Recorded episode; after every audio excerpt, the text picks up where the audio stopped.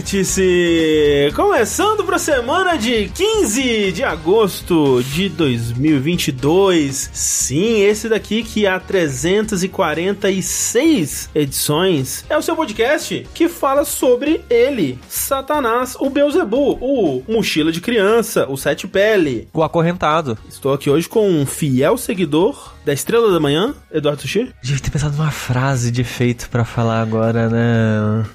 Não consegui nenhuma. Desculpa, gente. Eu sou um falso é, satanista. O silêncio, às vezes, ele é impactante, né? um Isso é verdade. E alguém que não é silencioso, Rafael Kina. Olá, eu sou a Esperança. E alguém que também é muito esperançoso, tem Gumaru. Faleceu. Faleceu na abertura. Fale- Falecido na abertura. Eu taco fogo, como diria o, o homem lá. Como é que é o nome dele? Pastor. Não, o, o, Kyoko o Zanaga. Toninho, do, Toninho do Diabo. Ah, Quebra meu dedo. Quebre meu dedo. É, de fato. Mas ó, André. tem Guto em cabelo do, ah, do Lucifer. Eu Que tenho. um- isso? Como Eu sou- assim? eu sou o próprio Satanás. Como assim? Do Sou eu? Sandman, que é o cabelinho roladinho assim. Ah, mas é cabelinho de anjo, né? É, mas. Porra, o Lucifer. Mas é o aí. quê? a gente Anjo caído. fala Como se alguém estivesse vendo essa série, né? Aí é foda. Que isso, assim, porra. Ah, foi uma piada. E André Campos, o próprio caminhão. É, Ah. é caminhão. O caminhão. Meia-noite em, em Canari, na sua garagem. Lembra que Perigo. tinha uma música assim? Da garagem? É, da garagem da vizinha. Entra e sai, entra e sai na porta da frente, na porta de É, trás. tô Assim. botando meu carro na garagem da vizinha, alguma assim. Isso, coisinha. tem. É, Tem. tem Isso isso não é mesmo. barata da vizinha? É outra, é outra música? Então, Outra vizinha. Também com conotação é, É. sexual um pouco mais explícita no caso da garagem. Será que é muito comum casos com vizinhas? Eu imagino que É. sim. Eu imagino que sim. No, no imaginário popular, pelo menos é, né? Ah, tá, já diria o, fi- o filme com Elisha Cuthbert, a vizinha muito louca, alguma coisa assim. Caralho, tinha um negócio desse, né? A filha do Jack Bauer. É. Caralho, começo dos anos 2000 tinha esse negócio desse mesmo. verdade. Pois bem, mais um episódio do Vértice. Que, por incrível que pareça, apesar da gente ter dedicado todas essas edições a falar sobre o Cramunhão, hoje vamos falar também sobre videogames. E um pouquinho do caminhão. Um pouquinho, né? Vamos né, fazer aquele um pouco de droga, um pouco de salada aqui, que a gente sempre faz, porque afinal de contas esse episódio, ele é um meio a meio de tudo, né? A gente. ó, Outrora, Um meio a meio a meio de tudo. meio a meio É de isso. tudo. É. Outrora, a gente dividia as coisas. Hoje, a gente junta, tem notícia, tem joguinho, tem tudo que você puder esperar de um bom episódio do Vértice. Está aqui, você chegou, essa é a hora. Porque a gente faz esse episódio ao vivo na Twitch, twitch.tv barra jogabilidade, às segundas-feiras, às sete e meia da noite. Nunca atrasamos, nunca adiamos. Não. Sempre nessa data, sempre nesse horário. Você pode acessar twitch.tv barra jogabilidade e assistir a gente na semana que vem, caso você esteja assistindo a versão editada desse podcast, seja no YouTube ou seja onde quer que podcasts são escutados, né? Você pode procurar a gente no Google Podcasts, Apple Podcasts, Spotify, seu aplicativo aí favorito, que você encontra não apenas o Vértice, mas todos os podcasts da casa. Fica essa dica pra você que está nos assistindo ao vivo. Você tem aí um rádio AM? Pega também. Sintoniza lá É. na, nossa, no- na nossa rede, na nossa, Um Rádio Pirata. é, atra- atrás da, da nossa caixa, né? No manual ali tá escrito a frequência Isso. Hum. na qual você tem que sintonizar para nos encontrar.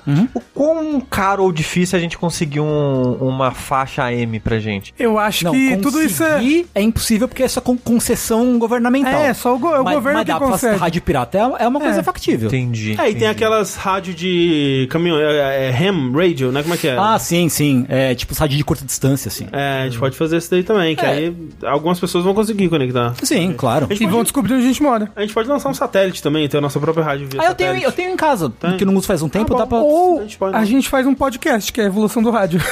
e pronto. Ai, Rafa, você é tão óbvio na sua tecnologia moderna. Desculpa, eu sou apenas um homem branco. Apenas. É isso, né? Então, agradecemos a quem possibilita isso, como sempre, né? Você aí que está nos escutando agora e que contribui nas nossas campanhas do Patreon, do Padrinho, do PicPay, com seu subzinho na Twitch, que sai de graça pra você caso você assine algum serviço da Amazon, como o Amazon Prime ou o Prime Video. Você pode dedicar todos os meses um sub da sua escolha aí para né, um canal que, que você gosta na Twitch, que ajuda bastante, né? Ajuda, eh, especialmente pensando que não é nenhum custo a mais pra você. É claro, a gente recebe um- uma quantiazinha ali que um dia já foi melhor, de fato. Se você quiser contribuir mais, tem os tiers, né? Tem o tier 1, tier 2, tier 3, que aí você paga diretamente pra Twitch e a gente ganha uma, uma fatia maior, uma fatia mais, mais gorda desse, é, dessa contribuição aí. De qualquer forma, contribuindo da forma que seja aí, a partir de 15 reais nas campanhas ou com o seu sub, você tem acesso ao nosso maravilhoso Discord, onde tem um podcast bônus incrível. Uhum, é verdade. E se você, ainda fazendo tudo isso, quiser colaborar mais e mostrar o amor pela jogabilidade no seu corpo, ah, na sua carne, você pode acessar esse dirija-se ao site da Chico Rei, onde você vai ter camisetas, canecas e pôsteres com as belas estampas de jogabilidade. Aí, uou! Que o Rafa e o Sushi estão demonstrando, é, não são mais na sua câmera, mas né, agora eles estão demonstrando na sua câmera. Tem essas estampas duas e mais uma, né? E ah, cadê a, cadê a outra estampa que a gente mandou pros caras? Tá, não, tá, tudo bem. É calma, porque calma. Eu, po- eu poderia explicar por que, que tá demorando um pouco Tá mais, tudo bem. mas tá tudo certo. Tá bom, tá tudo bem então. Então é isso aí. Compra a camiseta, também ajuda bastante a gente. Exato, exato. Ajuda bastante. E são, é, pô, ajuda mais do que a gente, ajuda você. Porque, porra, Porra. vai ficar muito, Bonito. muito na moda. Você acha, você acha que a gatinha, que o gatinho, que gatinho vai dizer não pra uma pessoa com a camisa de jogabilidade? Impossível. Exato. Mas nem fudendo, mas nem fudendo. Elo vai ver as referências de Doom e vai ficar maluco. Vai. Vai olhar e falar: seria este uma versão demoníaca do, do sushi, aquele podcaster que eu. Gostosão? amo? Isso. Exato. Que devem ter uma rolaça. Pesada, grossa, pá! Tá aí uma coisa que nunca ninguém falou ou pensou na vida. Eu não- Até então. Eu não posso afirmar com isso com 100% de certeza. É, verdade, não negarei. Pois bem, pois bem, é isso tudo e muito mais que você pode ter comprando uma das camisetas do, do jogabilidade. Camiseta nova vindo a caminho e eu vi no chat, eu acho que foi o Sansigolo que perguntou, de Pix. A gente tá vendo um negocinho, né? Que passaram pra gente um serviço Verdade. que dá pra fazer uma contribuição por Pix é, Recorrente. Uhum. recorrente e muito nos interessa, né? Bastante. Porque bo- por boleto é meio chato e cartão nem todo mundo tem, né? Uhum. Sim. Então. E já vinculado no Discord, eu vi dizer. É, já, Isso. já vincula com o Porra. Discord. vai- parece bem legal. A gente vai tá fazendo uns testes aí. E em breve a gente vai anunciar que vai ser mais uma das formas de vocês poderem ajudar a gente aí. Deixando né, esse processo o mais fácil pra quem quiser, quem puder contribuir com isso daqui, porque é o que mantém essas luzes acesas, mantém a gente gravando isso aqui todas as semanas. E por falar em gravar isso aqui todas as semanas, vamos para as nossas notícias. Eu queria começar, já falei sobre isso aqui antes, que Tenguzinho, né? Hum. Oi. Que está de volta, palmas para o Tengu.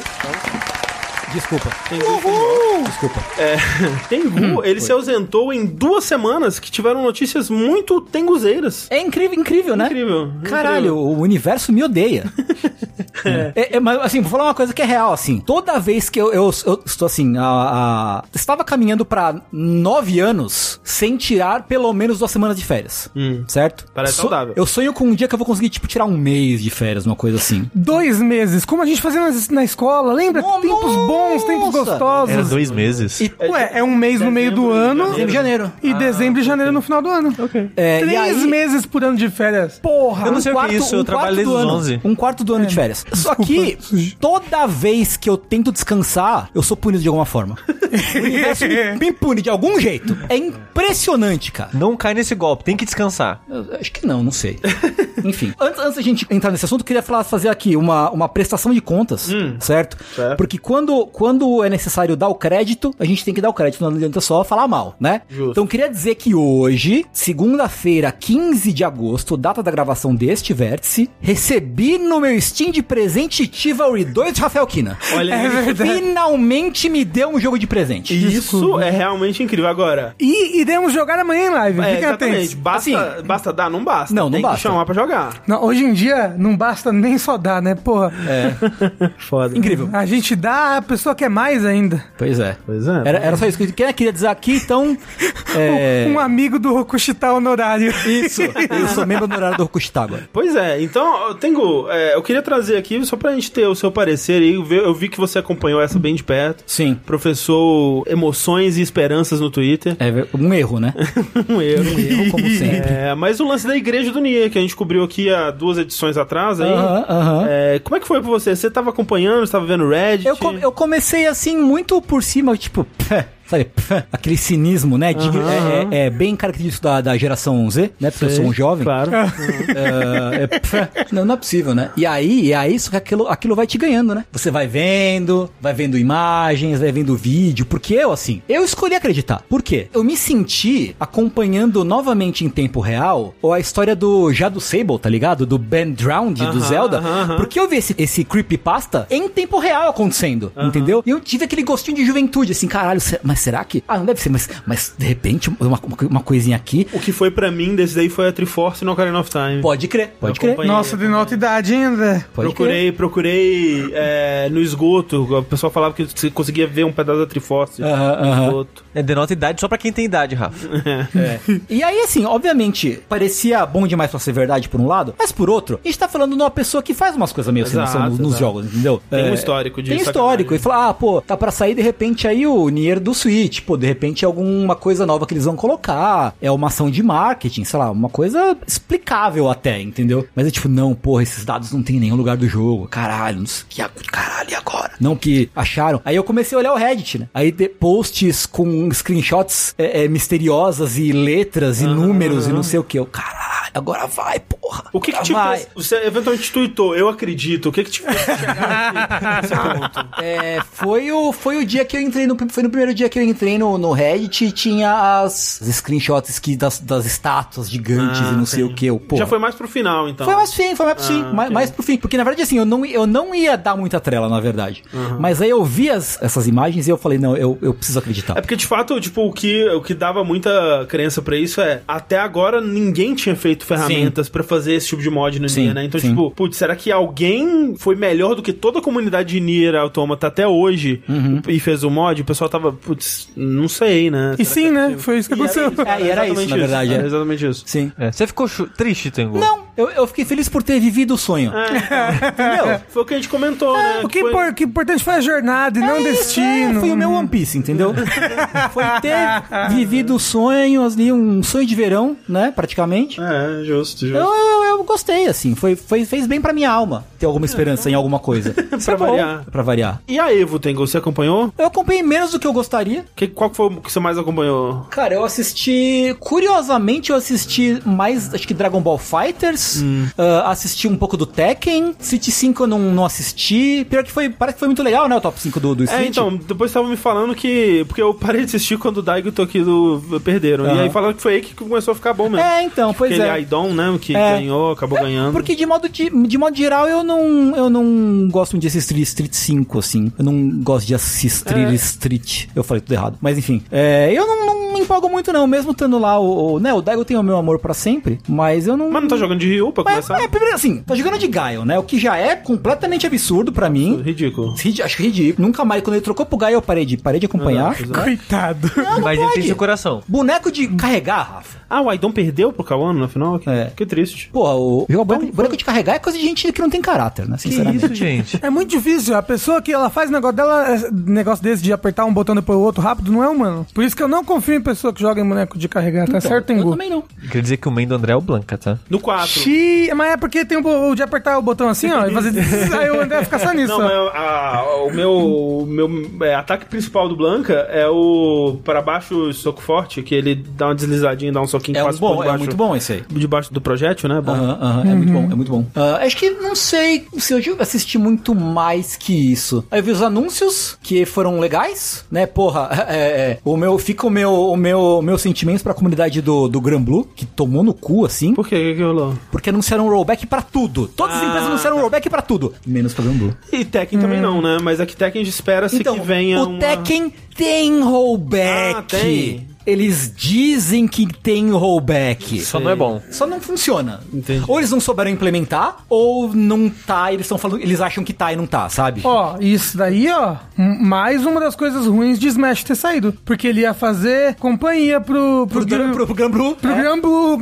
co- co- pra não ter rollback. não tem rollback. É, É, ó, o Thales Zup me perguntou o que, que é rollback. É uma, uma técnica uma de- tecnologia de, de jogar online É isso. né? Que você. Viagem no tempo. De- É viagem no, basicamente viagem no tempo. Porque você tem dois modos. Você tem delay e rollback. Pra tentar, muito em linhas gerais. O delay é assim, você vai dar um soco, você aperta o botão e aí congela e aí, o bo- e aí vai o soco, né? Isso é delay. Tipo, ele atrasa a animação do comando pra dar tempo da conexão se conversarem, não sei o que, pá, e aí vai. então, É, porque, o, porque o lance é que o jogo de luta ele acontece em, em termos de frames, né? É Isso, muito é. mais rápido do que a internet consegue comunicar, né? Então, tipo, pro jogo saber, eu dei um soco e ele defendeu ou ele não defendeu, ele tomou o dano, ele pulou, ele deu outro golpe antes, né? É questão de frames. É, então... tipo, ele manda e recebe, manda e recebe, É, né? Então é, é muito mais rápido. Mesmo que a gente tenha é a internet mais rápida hoje em dia.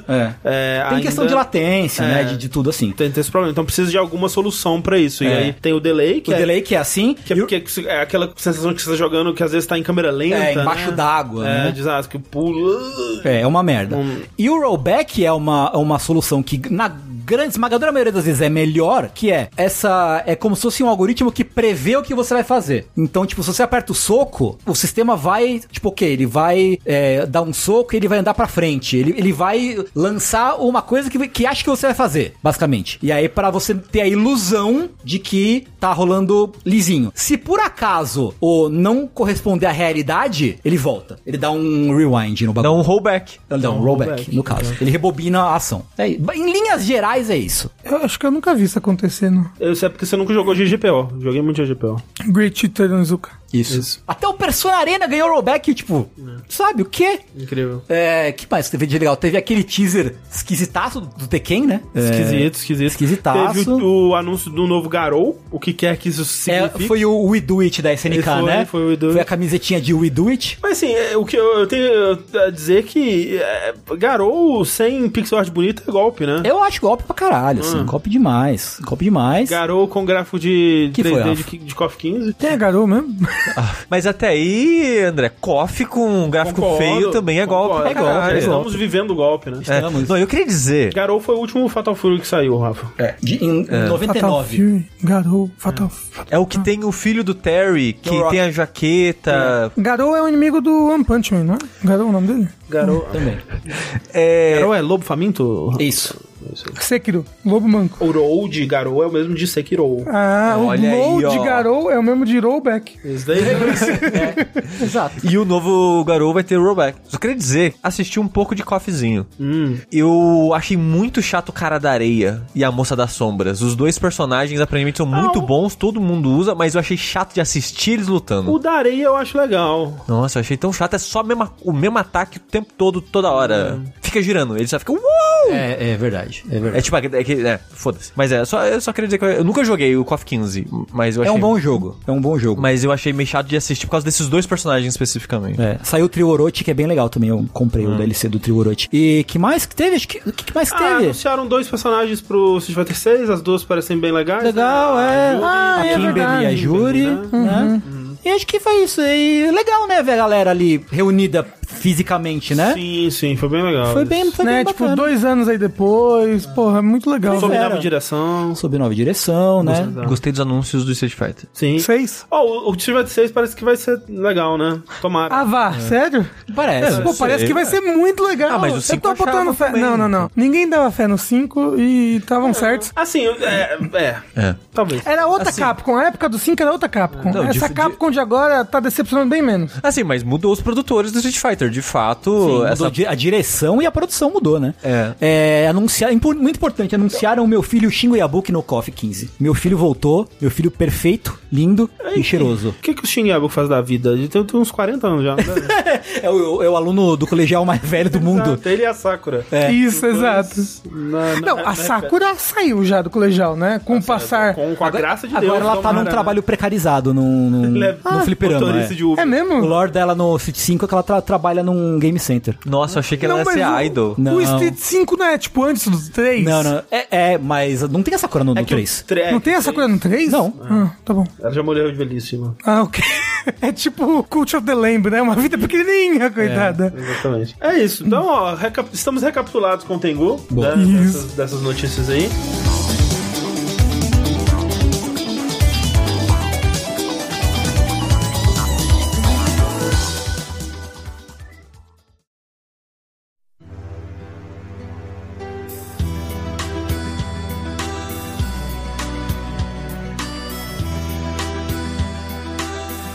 E agora vamos para outro lugar onde tivemos grandes anúncios, anúncios explodidores de cabeça, porém nem tanto assim, é, exceto é, anúncios explodidores de cabeça, caso você tenha sido um jogador de PC triste dos anos 90, 2000, que foi o evento da THQ Nordic, que a gente assistiu em live. Isso. E o que me animou a acompanhar o evento é, de fato foi que um pouco antes dele vazou o anúncio de um novo Alone in the Dark, né? Porque assim. Não um novo, um remake do primeiro Alone in the Dark. É, um remake, um reboot, né? Naquelas, assim. Mas a maneira que eles estão vendendo é, Ok, é- cria ok. uma expectativa. Não, com certeza, é. Tipo, tem, eles estão revisitando temas, né? E, e, eh, personagens Uhum. da, do, do primeiro jogo. assim. Mas é, tipo, a 15 vez, né, que a Luna in the Dark é rebutado, não? É, então aqui é, É que, é que os outros reboots meio que não tenta contar a mesma história. é meio que uma reimaginação. Você pensa assim, tipo, ah, e- esse aqui é outro Edward Carnaby, sempre é o Edward Carnaby, né? Que é o, esse detetive de Alone in the Dark. Aqueles de boné, boné não, de Bigodinho. bigode, bigode. ruivo. É, só que aí. no- Tirando, é, pelo menos tem aquele Alone in the Dark de 2008, né? Aham. Que é tipo um cara meio um cara de mendigo, meio Alan Wake. Mas é o Edward Carnaby. É, então, que né? tipo ele Ah, começa, é o mesmo personagem. Você começa escapando de um prédio pegando fogo, Isso, tipo, e tem isso. um botão de piscar. Esse é importante. A gente jogou em live, inclusive. É, é, tipo, é um jogo interessante, porém ruim. Né? Na nota naval ele estaria bem interessante, bem lá embaixo, assim. De fato, assim, tipo, toda. te- Você tem a trilogia original ali, onde todos são meio que sequência do, do mesmo, assim, né? Elas- É o mesmo personagem na mesma linha temporal, assim. E aí depois você tem o de PlayStation 1, que é o, o New Nightmare, que já é um reboot. Que é, tipo, não é um remake, mas é, tipo, ah, uma reimaginação do que seria Alone in the Dark moderno. Aí é o que já com, já com o Edward Carnaby mais jovem e, e Dark, trevoso, né? Meio. É, meio roqueiro, assim. E é de cabelo- Play 1. Cabelo de emo. Ele saiu pro PC originalmente, mas também pro Play 1. Mas ele é o mesmo estilo de jogo, assim, dos... Ele é Resident Evil. Ele é mais Ah. Resident Evil. Tipo, enquanto o Alone in the Dark influenciou Resident Evil, o New Nightmare pegou de Resident Evil, né? E aí depois, o Alan Dark, todos ele tenta ser alguma coisa que tá na moda, né, na época. De certa assim. forma, o mais original possível, o, que, o mais original que ele já foi tirando o original foi justamente o de 2008, que é ele era um jogo de ação cinematográfico, a lá, vamos dizer, Uncharted ou Gears ou outros jogos da época assim, mas ele tinha muitas ideias originais, tipo de, né, do, a propagação de fogo dele era uma coisa bem simulada assim. Mas ele era muito bugado, não era? Muito, muito. Ele tinha um sistema de ataque melee que você né, segurava objetos, você pegava qualquer objeto, você podia bater com eles us- usando um analógico, né? De uma forma, tipo. Tipo, ah, Escape.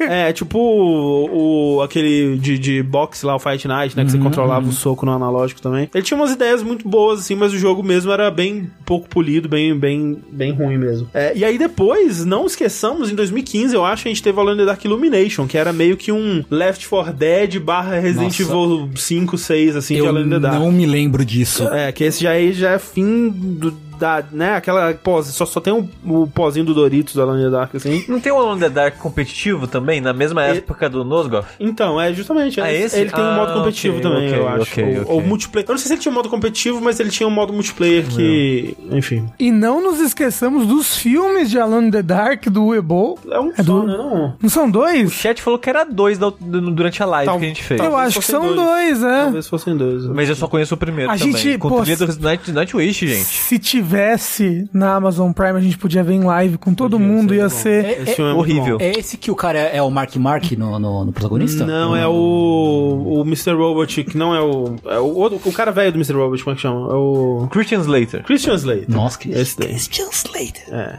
E tem a Tara Reid como É.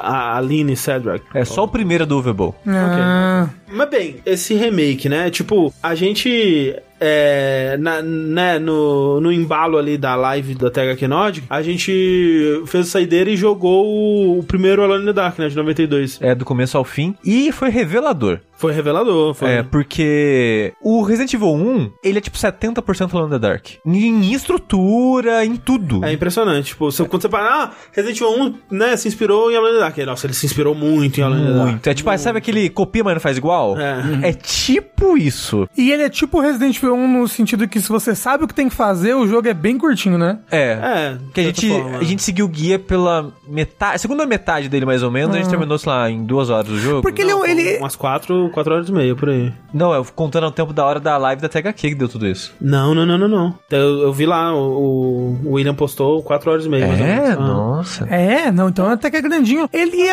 ele, ele é mais adventure do que qualquer coisa, não? É, na- na- é que ele é o primeiro survival horror, então ele tá começando, né? Uhum. Então ele é meio que o que a gente conhece com Adventure ao mesmo tempo. Ele é esse meio termo. É, porque o Resident Evil, até hoje, quando você vai pensar, tipo, ah, os, os melhores Resident Evil, né? O remake do 1, o, o 2 remake e tudo mais, eles têm muito de adventure, né? Ainda, tipo, Uhum. essa coisa de você ter vários enigmas pra desvendar, item pra encontrar, combina item, analisa. É, inspecionar o encontra pista, inventário. texto. Exato. É, inventaram, inspecionar o ambiente, né? Pra ter o Exato, textinho, exato. esse tipo de coisa. E o Alone in the Dark 1, ele é muito isso, ele é muito adventure. Tipo, você vê nele mu- muito do melhor e do pior que tinha dos- nos adventures da época, e- em coisas tipo, ah, puzzles que não fazem muito sentido, é, Com umas lógicas, né? umas de- lógicas meio bizarras, assim, uma... uma... Ele, ele pega muito do que a Sierra fazia na época, então, ah, putz, você leu esse livro aqui e você morreu, porque era um livro satânico. Sim, é, é- é, é maravilhoso que, tipo, ele levou a sério aquela parada do, do Cthulhu, que ele, pra quem não sabe, Alone in the Dark usa os mitos do Cthulhu pra criar o mundo dele, né? Uhum. Então você lê o livro ali e você ficou insano. Aí você começa a flutuar no ar, seu corpo começa a quebrar e se... Se retorcer, Se né? retorcer com o somzinho de clac, clac, clac, clac. Aí você morre. Tudo isso em 8 bits 3D. É. Não, não, o jogo 3D é de 92, quer dizer que é muito impressionante. É, eu, assim, eu, Eu lembro que na época que eu joguei ele, cara, muito criancinha, eu falei, eu achava ele a coisa mais impressionante e assustadora do mundo. 92 é muito cedo. Tipo, a- você tinha jogos em 3D antes, mas muitos deles eles eram em arcades, né? Com máquinas dedicadas a isso. E se eu pensar que ele era um jogo que veio inicialmente pra rodar num, num, num PC, no DOS, né? Que ainda anos antes de qualquer coisa como placa gráfica. E ele é diferente, por exemplo, de um. Acho que o último Under- o último Underworld, ele é de ou 91 ou 92 também, alguma coisa assim. É, e o último Underworld ele fazia o oposto, né? Que ele tinha. O cenário dele era 3D, mas todo o resto era sprite, né? Inimigos, objetos tudo mais. E o Alan Dark é o contrário, né? O cenário é todo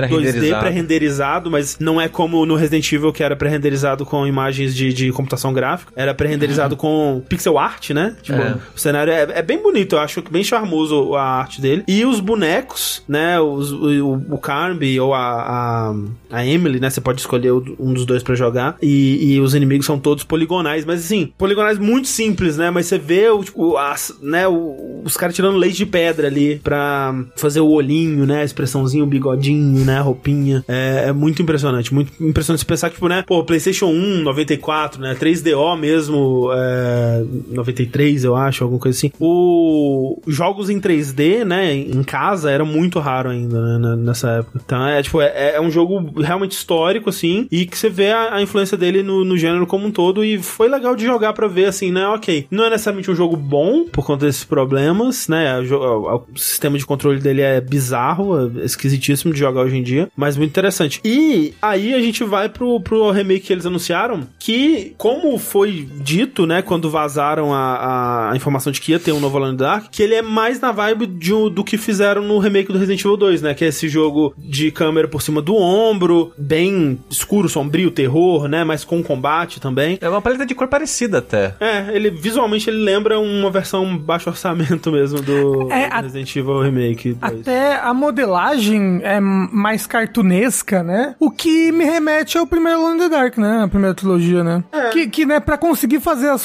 coisas naquele 3D, por assim dizer, é, precisava ser cartunesco, né? Sim. É, ou o zumbi do primeiro Alone in the Dark é muito engraçado. É, perguntaram ali, Alone in the Dark tem algum jogo bom? Então, eu acho que não. Eu acho que todos os jogos de Alone in the Dark são meio bosta, assim. Tipo, é. Mesmo o Principalmente primeiro... pra hoje em dia. É, não, mas mesmo na época, o primeiro, tipo, o que sustentava ele era o quão tecnicamente im- impressionante ele era, né? Tipo, se ele fosse um jogo normal, graficamente, pra época, eu não sei se ele teria feito qualquer sucesso. Mesma coisa o, o New Nightmare. Eu acho que ele teve um, um certo sucesso a mais aqui no Brasil, que tinha uma versão dublada em português dele, numa época que isso era bem raro. Mas ele era um Resident Evil meio, né, uma cópia de Resident Evil meio, né, esquisita, assim, não era muito bom. Mas esse vai ser bom, né? Tô Esse- é, botando fé. Tem potencial. Tipo, eu, eu- assim, a- é aqu- aquela coisa, né? Eu, eu tenho agora que conciliar o que, que é a minha visão de um Alone in the Dark moderno, perfeito, com o que esse trailer tá me mostrando, que é muito mais um, combate do que eu gostaria, sabe? Porque o Alone in the Dark 1, ele tem combate, mas não é tanto tanto assim. E é ruim. E é ruim, é ruim, mas, né, tipo, É indiferente, né, se é bom ou se é ruim, é, tipo, é, como todo jo- o resto do jogo não é muito bom, mas, né, por ter pouca coisa, não incomoda. É, o combate dele é quase puzzle de adventure, alguns deles, né? Tipo aquele de colocar a comida na, na cozinha, É. o de matar o bicho da, li- da biblioteca. Muitos inimigos é tipo, é uma solução específica pra lidar com É, ele. o, o pirata, né, ah, você tem que enfrentar ele com a espada, né. É. E, e só, e os, os inimigos não dão respawn. Não. Então, tipo, teve um. Sei lá, metade do streaming, o André não tinha bicho, ele só tava andando resolvendo as coisas. É. Porque ele. Ah, o jogo tem, sei lá, 20 inimigos. Mas o André conseguiu jogar, que é um jogo muito assustador.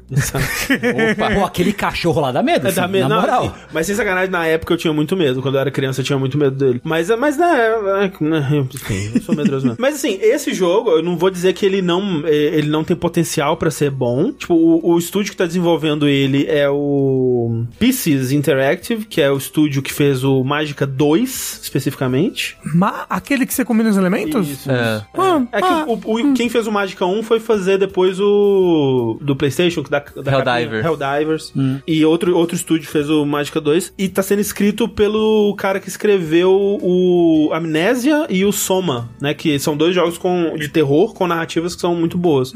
Eu acho que assim, pra Alone in the Dark, né, uma, uma versão ideal de Alone in the Dark funcionar, eu acho que a história tem que ser interessante, o, o mundo, né, onde ele se passa tem que ser interessante, mas pra mim, o mais importante seria que ele tivesse esse feeling de adventure, que eu acho que é isso que define para mais do que qualquer outra coisa o primeiro Alone in the Dark pra mim. E o, o que eles mostraram aí não nega isso. Ele pode ser que nem o Resident Evil 2 Remake, ter bastante combate, mas ainda esse feeling de adventure, de exploração, de um lugar legal, em- com um design intrincado pra você explorar, resolver vários puzzles e pegar itens e tudo mais. Mas não sei, tipo, ver bastante foco em combate me deixa meio. eh, André, você já jogou Eternal Darkness? Nunca joguei, mas quero muito. Né, Ele é um, um bom Alone in the Dark, no Sim, sentido de que ele também é cutulunesco, sabe? ele é bastante Resident Evil, puzzles, ele é legal. Eu queria jogar. É um, é um jogo que, que tá aí na minha lista de, de jogos pra um dia jogar aí. Tem que jogar em live. É do GameCube isso, Raiden. Exato. É um que poderia ter um remake também. Sim. Enfim, é, esperando pra ver mais aí, eu tô. É aquilo, o pessoal falando, ah, por que, que colocaram o nome de Alone in the Dark? Não tem nada a ver com Alone in the Dark e tal. Primeiro que, tipo, eles estão tentando realmente trazer elementos dos primeiros jogos, eles falaram que vão, vai ter referências à primeira trilogia, né? Então por isso que você vê os personagens em lugares que não são a mansão do, do primeiro, tem, né, lugares ali em tipo, cidades, em outros lugares. Vai assim. aberto, assim. né? É. E tem,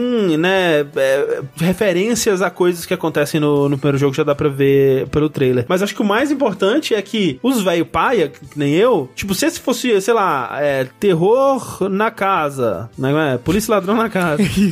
Polícia Fantasma na Polícia e casa. É. Fantasma na casa. Eu ia. Pô, se pá, eu, eu jogo, porque eu gosto desse tipo de jogo. Sendo Alone in the Dark, eu com certeza vou jogar. Tipo, no lançamento, sem falta. Tipo, que é um jogo que significa alguma coisa pra mim. É um nome que significa alguma coisa pra mim. É por isso que eles estão usando o nome, né? Então. E, e essa é a tática da THQ, como a gente vai ver pro resto do evento dela. Exatamente. Porque a gente, o que a gente viu muito nesse evento foi é, anúncios de remakes e remasters de jogos antigos, principalmente jogos de PC, ou né, a gente tem o Destroy All Humans é, 2, e- que foi um jogo relativamente popular da época do PS2. Ah, eles vão fazer o 2 do remake? Isso, um isso. Que eles, eles, eles, eles refizeram um, né? E, e parece que essa é a tática dele. Eles estão fazendo remaster ou remake de jogos que eles têm no catálogo deles. E quando eles terminam os remasters e remakes, aí eles fazem um novo jogo. É. Aham. em cima daquela série. que é o que eles estão fazendo com Alone in the Dark, por exemplo. E, Rafa, é o que eles estão fazendo com o Bob Esponja, você viu? Eu vi, vai ter um novo jogo do Bob Esponja. Que é uma sequência espiritual daquele que você gosta lá, do Bikini Bottom, né? Agora, Bora, mano. você sabia que, na verdade, já tem uma sequência espiritual daquele jogo? Ah, é? Sim, porque do mesmo estúdio que fez o, o Battle for Bikini Bottom, fez o jogo do filme do Bob Esponja. E ele é bem parecido com o Battle for Bikini Bottom, só que ele é mais de fase, né? Porque ele segue a estrutura do filme, mas ele é muito, muito bom. e aí, porra, eu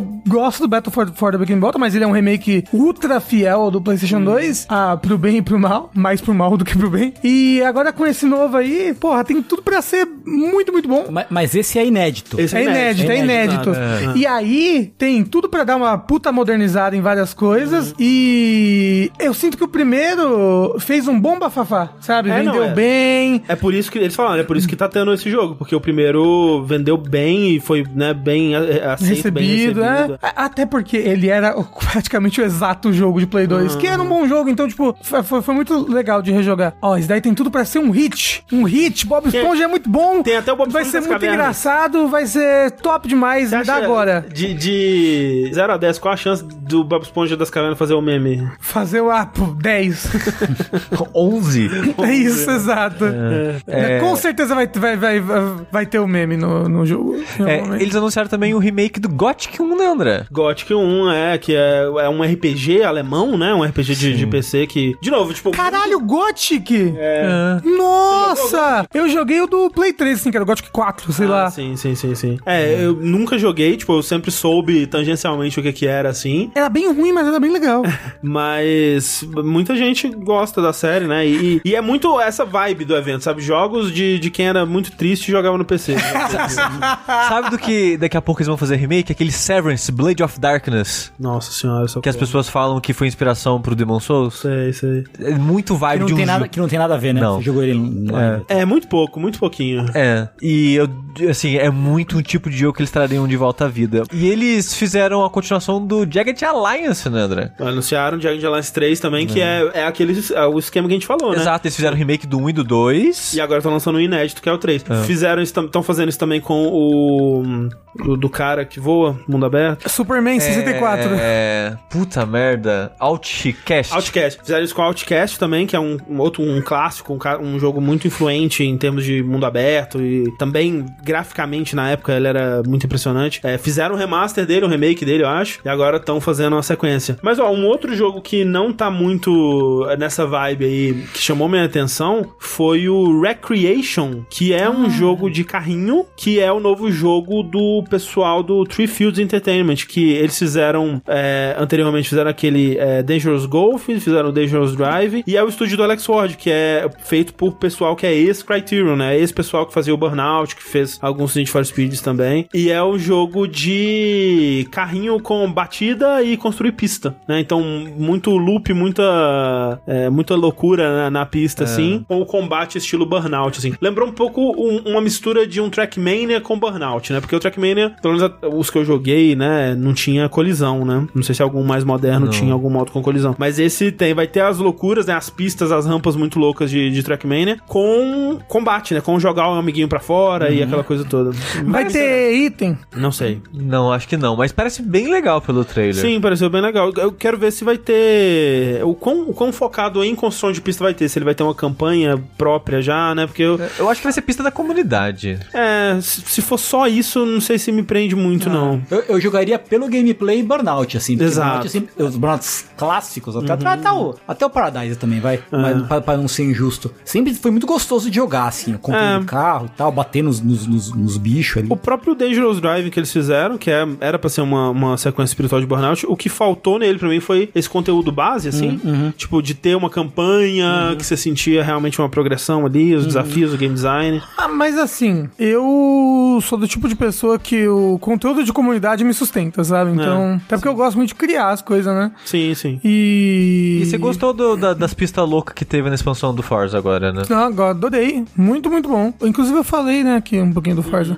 Mas sabe o que que, que, que eu, quando o seu começou a falar desse jogo, o que, que eu fiquei com saudades? Hum. Mod Nation Racers. Nossa. Nossa. Eu gostava tanto. É, Tá aí uma coisa que ninguém mais falou nunca, em momento algum na história. Essa, essa- esse nome não é proferido desde 2010. né? É, é, Nem nem- dentro da Media Molecule. é, Tipo, como é que é, é, "Ah." Nenhuma dessas palavras está na Bíblia. As palavras tá na O pior é que até eu gostava do, do Modulation Racing. Ele era da Media Molecule? É, Não, Não era? Não, eu só não usava É, o. era coisa? parecido, né? Visualmente, É. mas não foi desenvolvido Pô, pela Media eu achei que tinha Molecule, não. envolvimento dela. Não, mas é. teve depois um Mod Nation Racers do Big Little Planet. Big Little. É, Little, Big, Big- Little Big Big, Planet. é. Planet. Mas o primeiro já não era com eles? Com os bichinhos, com os Não, pare- era bonequinhos? parecido, mas eram uns bichinhos meio. Nossa, eu tô É. confundindo. É, os bichinhos tudo que na minha pareciam uns memória, Buddy então. Poke, os É, bichinhos parecia um- do nossa, primeiro. Era Parecia uns isso. Era, Buddy era Não, e Buddy todo Poke. mundo entendeu agora a referência, o chat novo, todo mundo entendeu o Buddy O Poke. Orkut tá voltando, então todo mundo Peraí, sabe. é, faz a, a enquete aí. Quem sabe o que é Buddy Poke? Isso. Eu acho que a maioria do nosso chat sabe o que é Buddy Poke. Será? Tomara. Olha, Só, Não sei, Você acha viu? que tem jovem assistindo a gente? Tem. Impossível. Impossível. Vai buscar o andador do Rafa.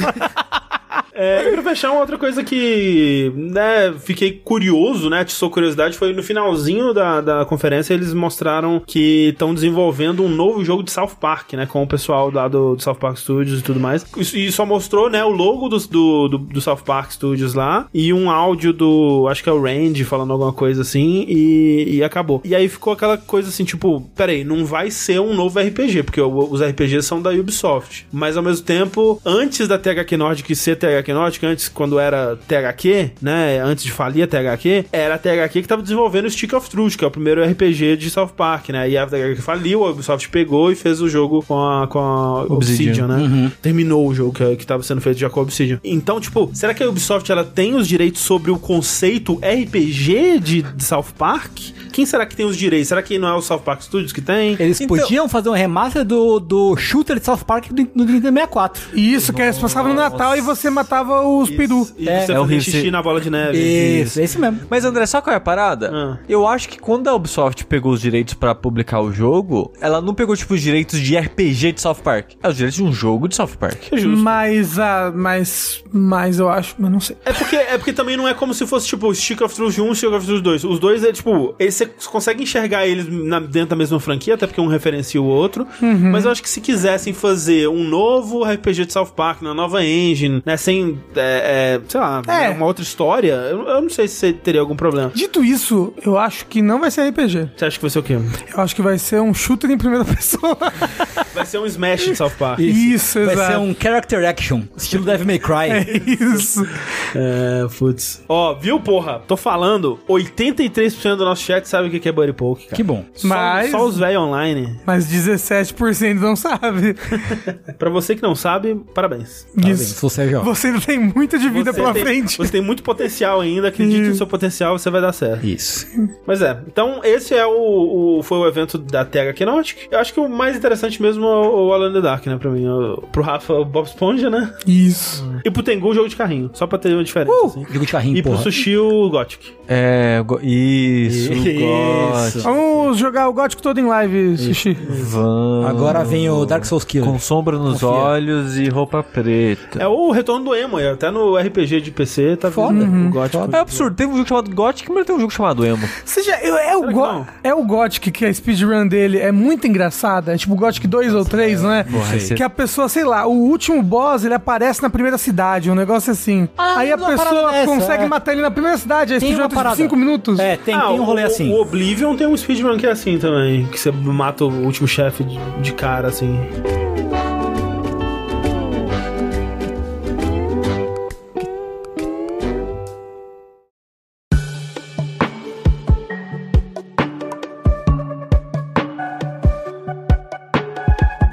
Vamos lá então pro nosso primeiro jogo, né? Por falar em coisas góticas, por falar em coisas trevosas, vamos falar aqui sobre Coach of the Lamb.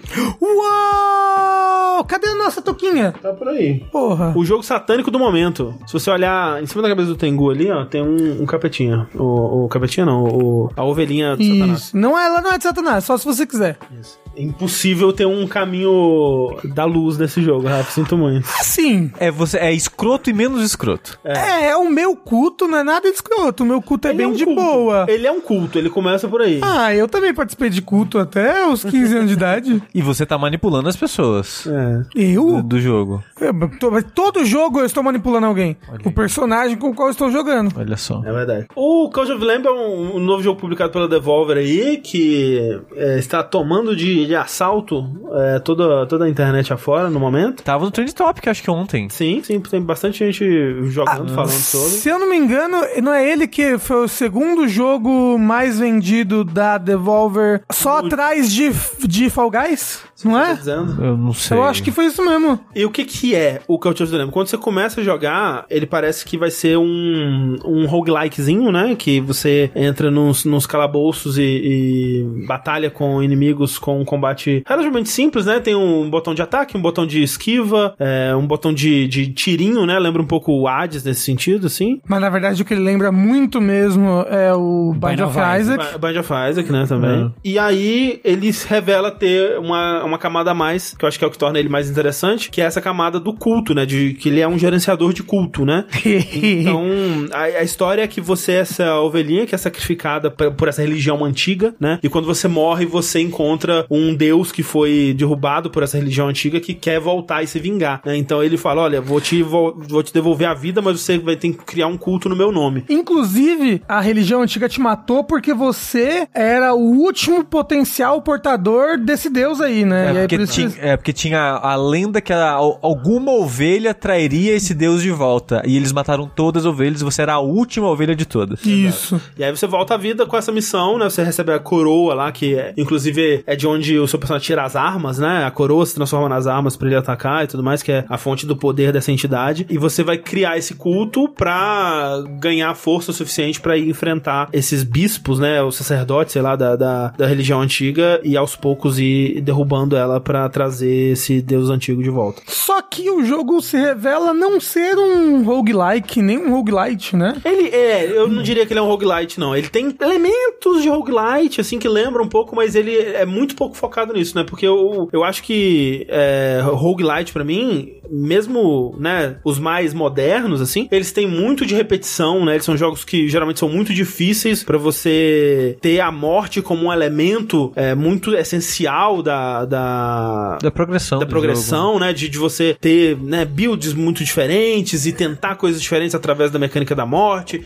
E justamente a repetição, né? E ele é um jogo bem mais linear e bem mais tranquilo de você avançar por ele. Tanto que a morte, né, não significa nada. É muito pouco, né? Quando você morre, você perde parte dos itens que você tinha coletado e você. Você volta pro... Volta pro começo da dungeon, né? Você tem que tentar a dungeon desde o começo de novo. E essa talvez seja a parte mais roguelite, assim, né? Porque a dungeon ela é gerada proceduralmente e você vai ter que avançar nela de novo. E avança tipo roguelite mesmo, roguelike, assim, né? Que você tem telas e essa tela ela te leva pra outras telas que você pode meio que escolher o caminho. Uma coisa, pra mim, a, a referência mais clara é tipo Inscription, né? Que você vê um mapinha das telas possíveis, os caminhos possíveis, você fala, ah, se eu for pra lá, eu posso pegar recursos, se eu for pra cá, eu posso pegar um novo seguidor, se eu for pra cá, eu posso pegar é, um- é, arma, É, bem, combate. é bem inscription É, mesmo. tipo, o This World 06 no chat falou, é tipo morrer no Stardew Valley, e é tipo isso mesmo. É. Tipo, ele me lembrou muito mais um Stardew Valley da vida, um Animal Crossing, Só que o Stardew do que Valley, qualquer ele coisa. Tem menos combate, né? Assim, ele tem, Ele na- tem na- só- ele ele- tem as dungeons, né? Também. jogo. É, mas Não, o combate eu tá sei. exclusivo lá pras dungeons. É, isso. Mas assim, o combate também né, no jogo é exclusivo da dungeon, né? Mas você passa mais tempo nessa dungeon que na dungeon do Stardew Valley. Digo por você, eu fiz pouquíssimas cruzadas nesse jogo.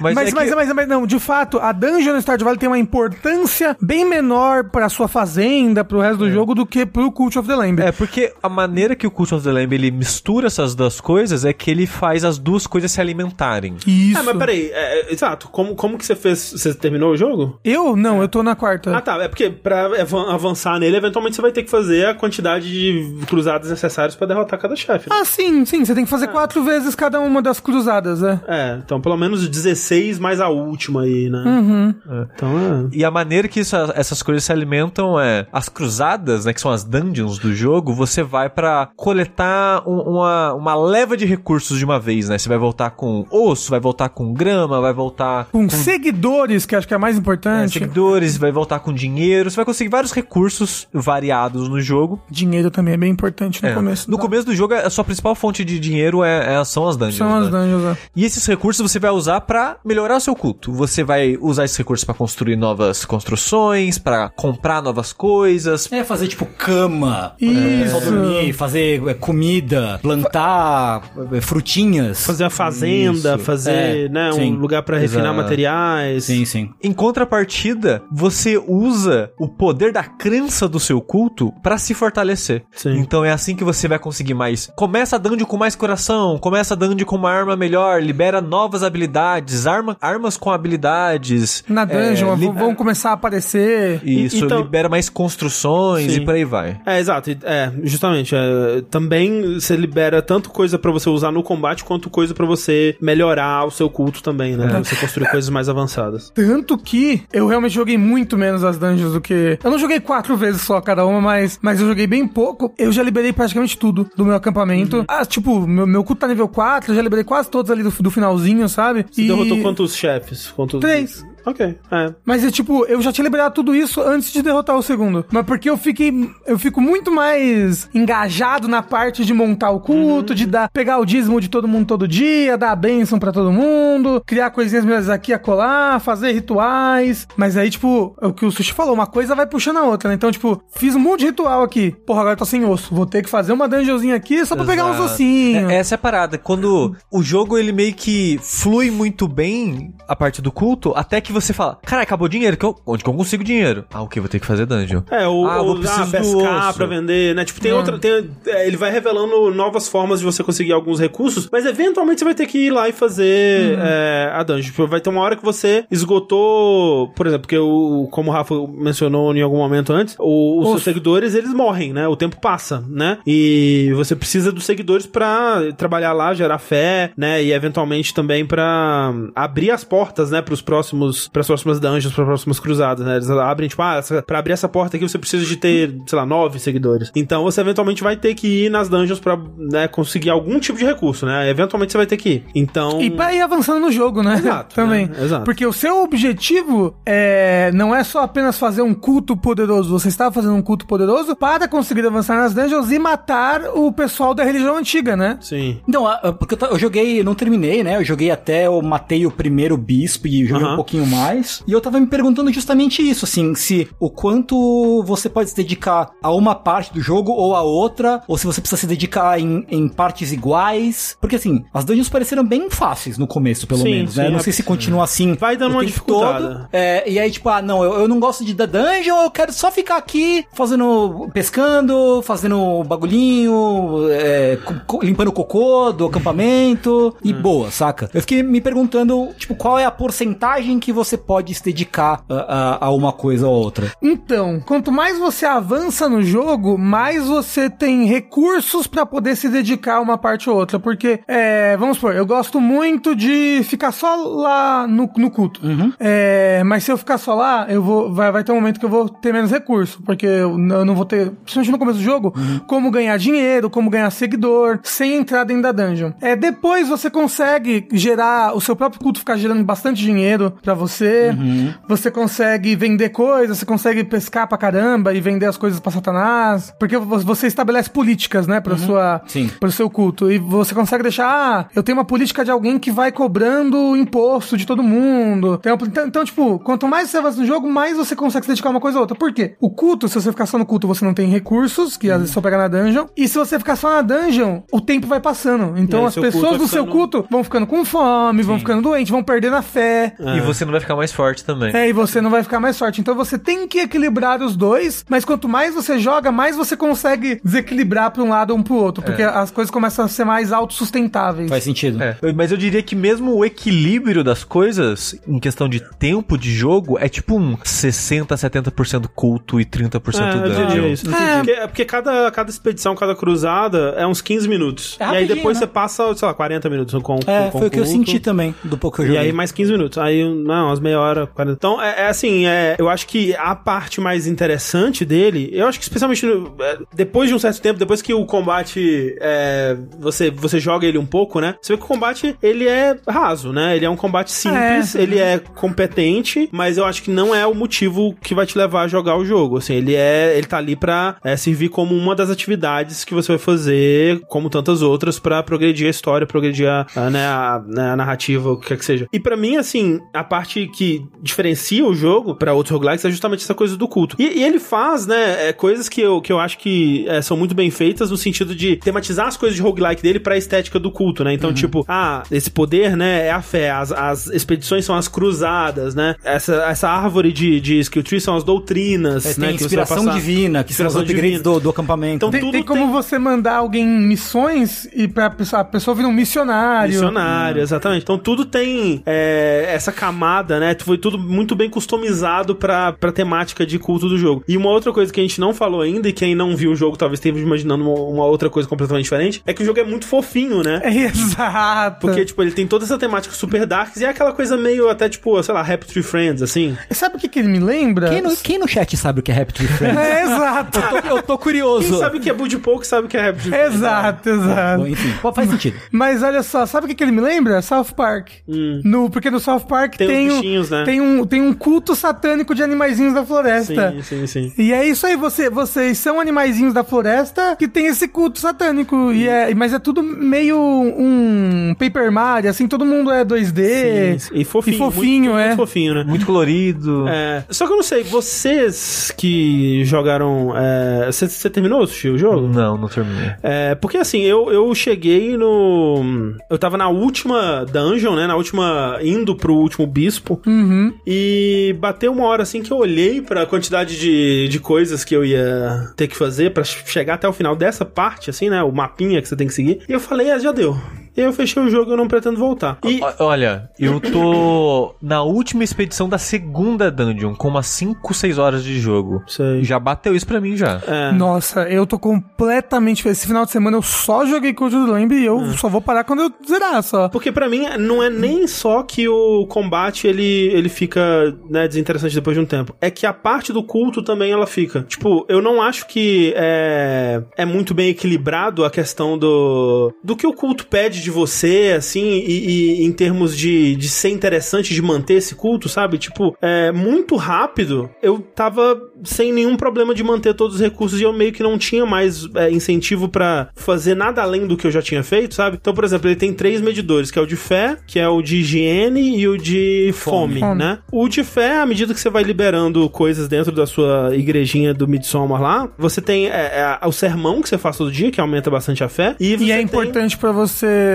abrir a, a- as habilidades que sim. É vão para as cruzadas. Exato. E você tem o- os rituais, né? Que você vai liberando à medida que você vai usando as, as coroas, as tabuletas, né? E, e passando doutrinas. E você vai liberando é, rituais que você pode fazer, que a maioria aumenta fé, ou alguns aumentam outros, outros recursos, mas a maioria deles aumenta fé. Então você tem muitas coisas pra você fazer a todo momento que aumenta a fé. E a fé é o, é o que mais é, se mantém fixo caso as outras coisas estejam bem também. A higiene, depois de um tempo, eu consegui construir uns três banheirinhos ali, eu construí uma, um- uma estação que os, os, os vilageiros mesmo, eles cuidam da limpeza do lugar, e eu acabei nunca mais tendo que, praticamente nunca mais tendo que lidar com, com o sujeiro da parada. E a fome, eu passei uma doutrina muito cedo também, que é, as pessoas aceitam de boa comer refeição de grama, que a grama é o tipo, você corta a graminha no- no- durante a dungeon, você pega 600 de grama, e você nunca mais tem que se preocupar com comida, ou coletar recursos, ou coletar coisas. Então chegou um, um- um período que não tinha mais nenhum desafio em, em manter o culto. E, por exemplo, as decisões que ele te, que ele te dá pra fazer, ou coisas pra, em seguida pra liberar, também são um pouco, muito pouco interessantes pra mim. Tipo, quando você tem as doutrinas pra escolher, né? Ele te dá duas, assim. Num primeiro momento me lembrou uma coisa meio Frostpunk, né? Que você meio que decide o caminho pelo qual o seu culto vai ir. Então é tipo, na questão de fé, você quer que eles acreditem na vida após a morte? Ou você quer que é, eles. é, Acreditem no valor do sacrifício, no né? valor do sacrifício, exato. É. Então você pode decidir se seu culto vai começar a sacrificar né, os membros dele e achar isso uma coisa da hora, ou se quando alguém morrer, eles vão se sentir inspirados, porque essa pessoa É. agora E, e perdem menos fé, né? Quando, quando você É. fala da, da, da pós-vida, sei lá, quando uma pessoa morre, é, os cultistas perdem menos fé do que eles perderiam normalmente. É, né? mas também essas decisões, elas não são muito interessantes de fazer. Elas não, não são, tipo, nossa, e agora? O que, que eu faço? Qual será que vai ser o melhor caminho? Tipo, nunca tem um, um sorte ou revés muito grande tipo, são geralmente as duas coisas são positivas de um lado pro outro, dependendo de como você quer jogar. Nunca tem, tipo, ah, agora eles acreditam na vida após a morte, mas putz, nossa, se acontecer isso vai ser muito ruim. Não tem muito disso. Não, são, são tipo.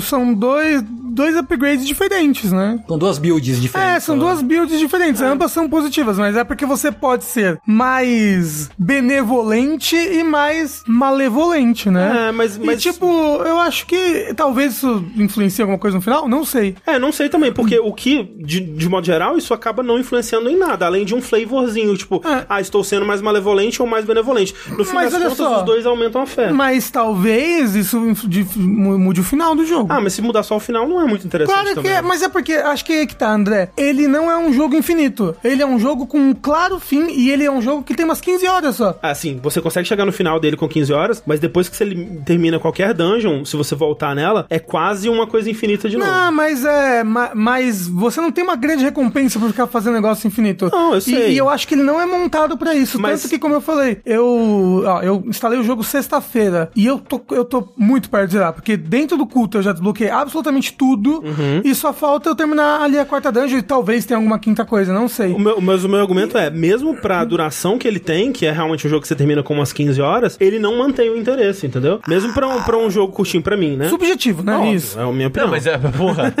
ele não tá falando por você.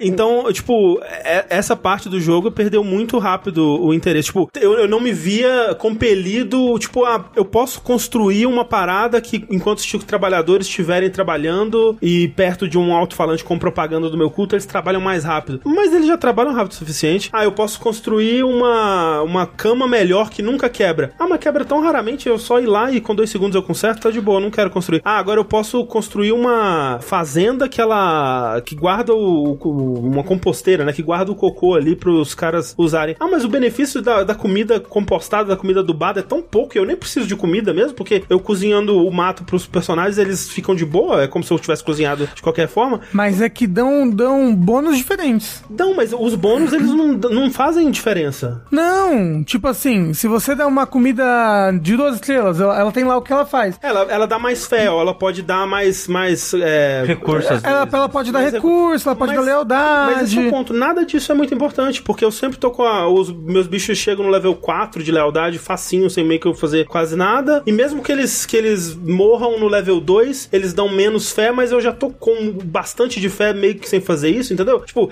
é tudo já vem muito tranquilo para eu não e, e eu não me sinto compelido a, a, a- a mexer com as mecânicas. Tipo, ah, por que que eu vou? Quando você pega a, o coração, né, do, do primeiro chefe, que você tem que, você tem que escolher entre quatro habilidades. Eu olhei as quatro habilidades e falei, tipo, eu não quero nenhuma. Nenhuma dessas habilidades parece muito Fica boa essa pra mim. sensação também. É, tipo, na eu- primeira. É. Eu não quero nenhuma dessas habilidades. Tipo, eu vou escolher a que eu menos não quero, sabe? E é, eu sinto muito isso com os upgrades no geral. Não, é na- não tem nada ali que eu tô tipo, putz, quando eu liberar isso vai ficar da hora. Que é o que eu. eh, Geralmente, bons jogos que tem skill tree, bons jogos que tem eh, árvores de, de tecnologia, né? E tal. Você tá sempre tipo, caralho, mas mais um pouquinho eu vou chegar ali, eu vou construir essa parada. E aí vai mudar tudo. Mas é, é que tá, André, você não é uma pessoa de bonecagem. Se tem uma coisa que eu tô gostando de fazer nesse jogo, é a bonecagem. A minha, minha, minha vila é linda, a fazenda ela se autocuida, as pessoas vão lá, tem umas plantação bonita pra caramba, tem o dormitório, tem a estação de trabalho, tem o lugar pra rezar, pra orar, pra fazer cocô, pra comer. Tá tudo tão lindo. E assim, talvez, talvez uma dificuldade maior te animasse mais, porque eu sei que tá- até no normal e no hard, ele é um jogo fácil. Mas então, a dificuldade, pelo que eu reparei, ela só mexe no combate. Ah, será? É, André? foi- bom, eu senti, pelo- porque eu comecei no hard, aí no segundo mundo eu tive, eu, putz, é meio difícil, eu não quero refazer. Aí eu coloquei no normal. E eu só reparei a dificuldade mudando no combate mesmo. Talvez, talvez seja uma impressão errada, mas é, talvez pudesse até ter como, né, tipo Silent Hill, que você pode escolher a dificuldade dos puzzles, a dificuldade do, do combate, talvez fosse mais interessante. Porque o que, realmente, o combate pra mim pode ser normal ou easy, porque não é tão interessante e eu, eu- a última coisa que eu quero é ter que refazer uma dungeon de novo. Mas a, a dificuldade do acampamento eu gostaria realmente que, que ele fosse mais exigente, assim. Ah, sei lá, eu, porque eu, é um jogo que tá meio relaxando. eu É, de sim- fato, sinto que de se ele fato. me exigisse mais, eu ia é, ficar nervoso. talvez. Ia ser tipo Stardew Valley. Só por causa do Stardew Valley não fantasma. exige nada. O fantasma dos meu avô! Sim, Rafa, fato, Rafa. Rafa, Só o fato desse jogo, Rafa. ninguém tá me exigindo nada. Ge- Sério, gente, eu tô há dois dias jogando esse jogo sem parar. Ah, justo, E eu tô me divertindo muito, só, só tipo. Ah, eu- bonecagem. exato. Ah, eu agora pe- peguei uma pessoa nova, aí o coelhinho, aí eu dou mudou o nome dele de Cara. Coelhudo. Aí eu dou um presente pra ele, aí caso com um. Eu, no começo do jogo, já tô nervoso. Eu já tô nervoso. Eu tô no dia 4, 5, mas eu tô ansioso já com a porra do acampamento. Não, vai Meu ser de caralho, boa, os vai bichos ser de vão. O, o- o ursinho, o coelhinho com o chifre saindo do, do cérebro, vai morrer, caralho, não! É, no, sabe? no começo eu fiquei, tipo, quando. E é engraçado porque assim, a gente, eu e o Sushi, a gente começou, a gente fez uma live, né? Depois eu fiz uma, uma outra live sem o Sushi. E esse é um jogo que ele se beneficia muito de você jogar numa live com pessoas assistindo, porque ele tem uma integração com a Twitch, que é uma das melhores que eu já vi sendo feitas em qualquer jogo, que é quando você. É, sumo, é, quando quando você Recebe um novo seguidor, recebe né? um novo seguidor, né, que você vai doutrinar, você pode fazer um sorteio entre as pessoas que estão te assistindo pra uma delas ser esse seguidor. Hum. E ela cria o personagem. um E ela cria o personagem do jeito Ah, que que, ela legal. quiser. E fica o nomezinho dela. Então, é tipo XCOM ou Darkest Dungeon, ou outros jogos que você consegue dar nome no, pro bichinho, que você cria essas narrativas, né, em cima dele. Então, tipo, quando o Picasso, né, que é um dos nossos seguidores, ele fez para Ele pediu pra eu fazer uma refeição de cocô pra ele, foi muito engraçado. quando é, alguém é, pediu pra. falou que tava apaixonadinho por outro personagem, né, e tal. Tipo, a gente ficou, a gente ficou, ah, olha lá. E o primeiro boneco que se rebelou contra o meu culto foi o Sushi. Caralho. E tipo, e eu Mas não você corro tava no sushi. celular? Não, o primeiro eu, Tentando eu ser- criei normal pro sushi. Ah. não criei. Antes da- da gente fazer a É que foi o integração. primeiro personagem que o André fez antes de, de Aham, coisar as aham. coisas. E aí eu. Foi, um- foi uma treta, porque eu, né, cê- quando o personagem se rebela, ele começa a vir de megafone pra todo mundo, vai se cultar uma merda! não vai dar bom isso aqui, não, galera! E Aí começa você a tem que. influenciar as outras pessoas. Aí você tem que botar ele na prisão, assim, Exato. longe de todo mundo, ele fica lá. E aí- todo dia você vai lá e vai doutrinando ele um Exato. pouquinho. E aí ele, eu fiz isso, é, o do sushi eu curei ele, né, de sua rebeldia.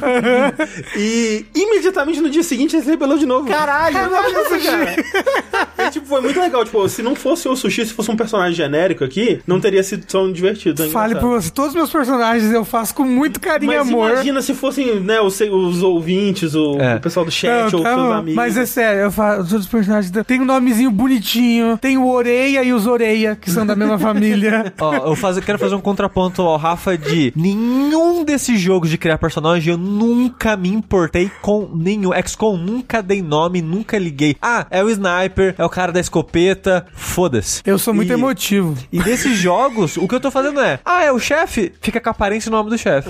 Ah, é novo seguidor? É o nome que veio e escolho só a raça do bichinho. Ah, vai ser cavalo, vai ser coelho. Nem escolho a cor, não escolho porra nenhuma. Bora pro jogo. Quando, quando meu marido morreu, eu fiquei muito triste. Eu, É? Realmente. eu também não escolho nada quando. Eu- quando- mas. O nome dele a era implemen- Porquinho. Mas a implementação da Twitch me fez criar essas narrativas. Sim. Por causa do chat.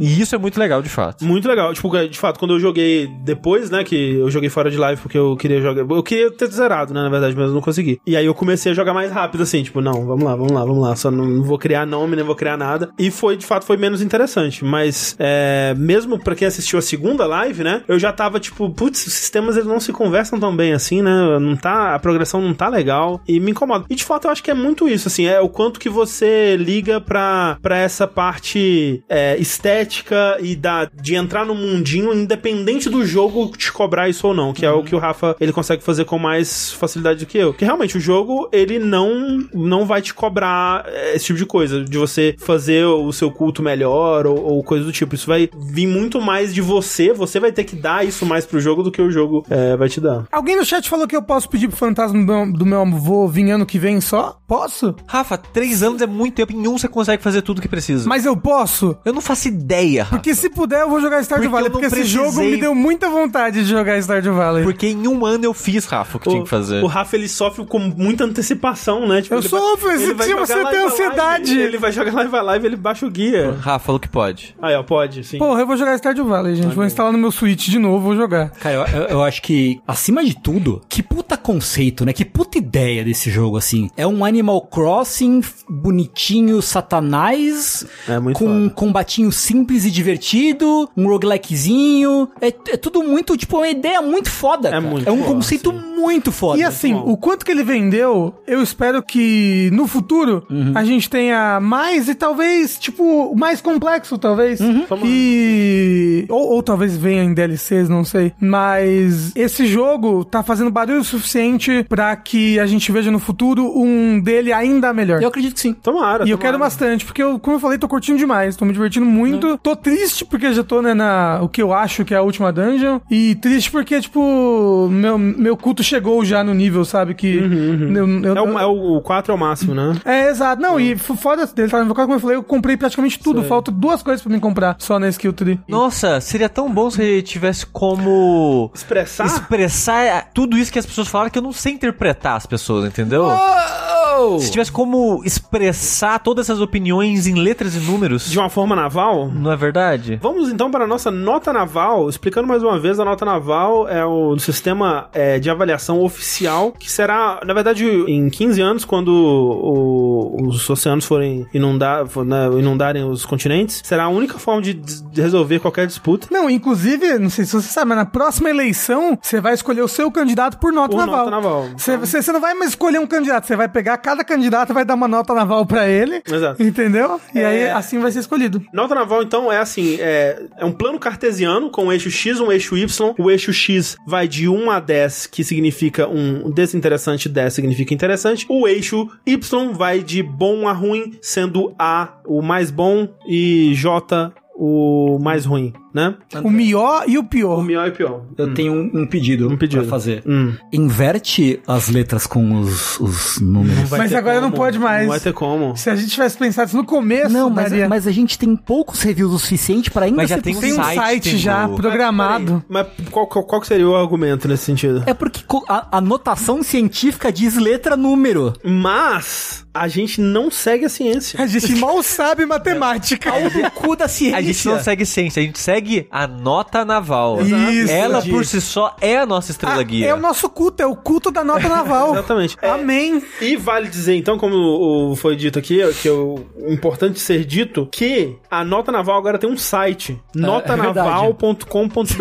Você pode acessar aí e ver, você pode ver todas as notas navais que já foram dadas e dar a sua nota naval também para todos os jogos que a gente der. Então você vai conseguir ver onde a gente votou e onde o nosso público foi lá e votou também. Você consegue ver a porcentagem em cada, em cada quadrante, né? De onde todo mundo deu a sua nota naval aí pros jogos que já apareceram aqui no Vértice. Então, para Cult of the Lamb, Rafa, qual é a sua nota naval? Peraí, peraí, peraí. E qual que é o site, André? O site é notanaval.com.br.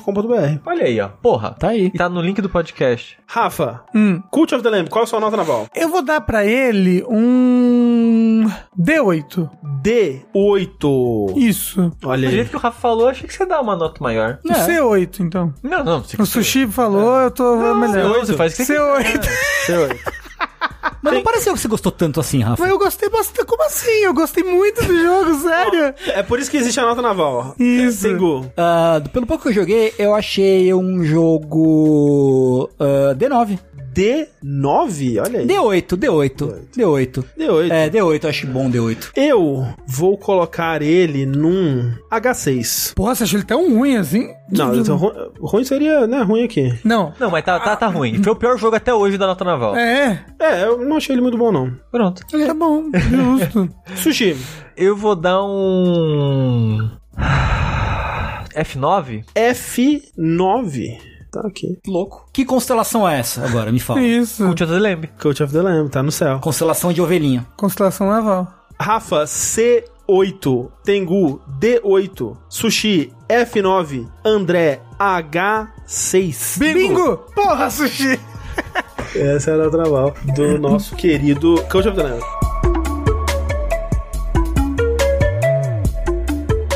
Vamos lá então para nossas perguntinhas dos ouvintes. Leia aí pra gente a primeira pergunta, Sushi. Você que tá com o celular na mão. Te peguei de celular na mão, Sushi. A primeira perguntinha aqui é do Conchu. Afinal, o que é um game designer? Simples. É a pessoa que faz o design do jogo. O que é o design do jogo? O designer é a pessoa que faz o. Sem ser o, o designer gráfico, o designer não sei o quê, mas o designer, a palavra em si, né? É a pessoa que faz o projeto das coisas. É o- o- faz os planos. Isso, os planos, é quem planeja. E o game designer é quem planeja o jogo. Como assim planeja o jogo? Antes de você montar alguma coisa na vida real e séria, você precisa planejar aquilo, né? As pessoas não chegam 20 pessoas numa empresa, sentam na frente do computador e cada um faz o que quer. Ah, não? E, ah, eu vou desenhar isso e aquilo, de é repente sai um jogo. Não, as pessoas planejam primeiro, né? E as pessoas que planejam os jogos são os game designers. E aí ele planeja o quê? Ele planeja quais vão ser os personagens, qual vai ser a história, como vai ser a jogabilidade, quais vão ser as regras daquele jogo, né? Como vai ser o estilo do jogo, o estilo da arte. Isso tudo antes de começar a fazer o jogo. É, e também é, o que exatamente o game designer vai fazer depende muito tanto Da empresa. e do jogo, né, também. É, e algumas vezes em empresas menores, esse papel do game designer, ele passa depois pra alguma coisa, né? Tipo, ele acaba virando uma etapa, né? Tipo, a pessoa, vou fazer um jogo sozinho, ela vai passar pelo game designer, ela vai planejar o jogo dela antes de fazer. Ou mesmo que ela vai fazendo o jogo em, em catarata, que fala, André, cachoeira? Ah, não, aí molha o computador, não dá. É. Cascata. Cascata. Isso mesmo que ela vai fazer o jogo em modo cascata. Ela vai pensar naquilo que ela vai fazer. Hum, esse meu ataque aqui vai dar 2 de dano. E aí o inimigo vai ser um morcego que vai dar 5 de dano e eu tenho 5 de HP. Ela vai, ela vai pensar e planejar isso. Isso é fazer o design de um É, jogo. E aí perguntaram assim: ah, e o diretor? Depende muito do projeto, porque, por exemplo, s- é, o game designer ele pode ser a pessoa que tá, por exemplo, cuidando dos sistemas e, sei lá, do, do- de como as mecânicas vão interagir com a narrativa, não sei o que lá. E o diretor ele pode ser a pessoa que tem a visão mais acima ainda de tudo. Ele pode ser a vi- a pessoa que tem a visão de, de como a narrativa vai se, vai se desenrolar e, de- E- tá, e a pessoa que até vai- dirigir atores, se for o caso. E é a pessoa que vai literalmente dirigir a equipe, né? É, É, a equipe, é a pessoa que vai falar, que vai fazer a reunião, que vai falar, ó, a gente tá avançando nesse sentido aqui, tem, tá tendo esses gargalos aqui e tal. A equipe não consegue andar pra frente com o projeto, enquanto essa outra parte aqui, é a pessoa que tá vendo tudo de cima e está levando aquele projeto pra uma direção. É quem faz todo mundo chorar da equipe. né? Exato, Quem faz exato. o pessoal ir chorar no, chorar no banheiro. Isso. Falar que É. esse, esse pedaço aí vai ter que ser jogado fora, esse, que você ficou trabalhando seis meses tem É. que ser adaptado. E, e- e- e como você mesmo falou, o próprio game designer, ele tem várias diferenciações, sabe? Tem um game designer que vai trabalhar nisso, Uhum. É. um game designer que vai trabalhar naquilo. Projetos muito grandes tem, tipo, designer de batalha, designer de fase. Isso, designer de exato. Não sei o quê. Tem projetos que tem designer de Rumble, de, de, da tremelique do, do Exato, controle. exato. Tá, e, e isso que eu ia dizer, que, tipo, a gente fala tanto de o, do- o designer do jogo e tal, isso é mais pra jogo indie, porque a empresa grande hoje em dia são equipes de design pra aspectos diferentes. É, E aí costuma ter o lead designer, que é o, né, o designer maior, o que vai estar na liderança dos outros designers. Exato. É. Mas uma coisa que eu achei é, legal do Rafa falar é que, por exemplo, ele falou do, do cara que planeja, né? Ou da pessoa que planeja. E no Japão, né? Quando você vai ver créditos dos jogos antigos, muitas vezes esse cargo é o planner, né? Isso. Não era designer, né? É. O planner, ele tá mais ligado a produtor no, É. no, no Japão. Mas tem, é que tem produ producer também, né? Tem, mas as funções são meio É, diferentes. até porque o próprio o produtor no Japão às vezes mexe muito no game design do jogo. Que é, vezes que é influencia. curioso, né? É diferente. É. né? Como a gente diz, depende muito de cada empresa, depende, né? E, e Depende muito colocando da- de- Japão no meio é mais É, complicado. ainda. depende muito de como aquela empresa tá- se organizou pra criar o produto videogame dela, sabe? Ma- e- Mas o, só pra encerrar, eu queria dar um exemplo clássico, clássico, clássico. Só pra falar a importância de um game design, aí é mais level design, mas influencia tudo. Aquela primeira tela do Mario, que é a, a coisa mais analisada da história dos videogames. Exato, que tem até o Miyamoto falando sobre ela. né?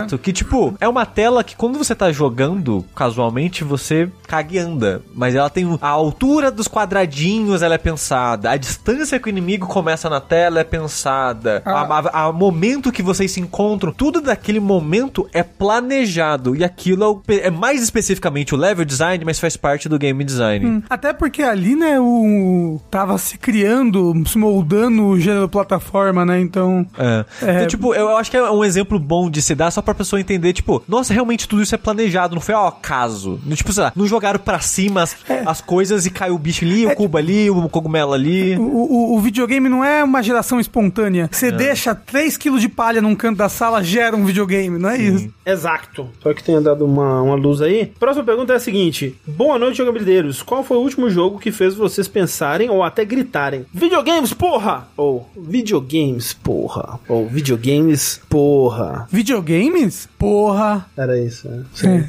Foi o melhor ator desse momento aqui. Vocês lembram? Citizen Skyline. Citizen Skyline é o novo. ah, porra, Citizen Skyline. Eu sempre. Eu, eu- eu não, fui- eu não sou a Sasha. Eu não fui alfabetizado em inglês. Ao contrário do que dá pra perceber no- durante as gravações aqui. O quê? Só porque eu, sometimes, boto uns termos em inglês? Para! Please stop it. Assim, eu acho que nesse, nesse sentido de tipo, nossa, ve- vi uma coisa que um jogo fez, assim, que uau, que coisa, né, nunca me me tirou o ar, me tirou o fôlego, assim. Acho que a última vez foi o, o Outer Wilds, o, o DLC, né? Echoes of the Eye. Mas, assim, eu tive muitos momentos de, caralho, que parada foda, assim, no, no Elden Ring, tive no, no Sifu. Acontece com mais frequência do que... Ele falou mais recente. recente a Ele pergunta. falou é, qual foi o mais recente. Por isso que eu falei Cities Skylines, porque antes É. tinha sido, acho que, Elden Ring, Tá. sabe? Talvez tenha sido Elden Ring o meu mais recente, assim. Hum, não sei, viu? Que loucura. Videogames, porra. Um- Uma, uma parada que expressa o seu fascínio por videogame. É, a última coisa que você jogou, que você falou, caralho, né? Videogames são muito bons, olha, por isso que eu tô aqui há cinco horas com o cu na cadeira jogando o negócio. Eu acho que a última foi Dungeon Encounters. Olha aí. É, É. O que? Mas você lembra que momento específico, assim? Ele. Ah. Ele como um todo, assim. É, que nem eu falei no, no- quando eu falei dele, o, ó, a parte de design dele é tão amarradinha e a vácuo, assim, tão justa e certa pro que o tipo de jogo que é. Não, que de- é uma de- parada que eu jogava, tipo, fascinado e maravilhado com a, com a Tá aí. equipe que fez o jogo. E de fato, ele é, um, ele é uma condensação do videogame ali, né? Tipo. Sim, de, de um Video, tipo... Videogame e nada mais. Devia estar escrito na capa. É, Eu acho que pra mim foi o Andy Walker mesmo. Pensando assim, o que me fez assim, que me trouxe um nível elevado de euforia, de elan é, Mas pela, e- pela mídia. E o, e o FIFA Origins? É que é, dife- aí é diferente. É, diferente. É um nível de apreciação diferente. Diferente. É. diferente. O, fi- o, o, o FIFA Origins é mais um tipo videogame, porra, tipo de tirar a camisa e rasgar, Ah, serve Ah, e soprar também. vuvuzela. assim. Serve! Serve também. Aí E gritar pode ser. Se bullshit. soprou vuvuzela, tá valendo. Soprou Você vuvuzela. jogou o DLC falando isso? Eu comecei só. Só baixei, não comecei ainda. Reza a lenda que um dia eu vou voltar pra esse jogo pra jogar mais ele.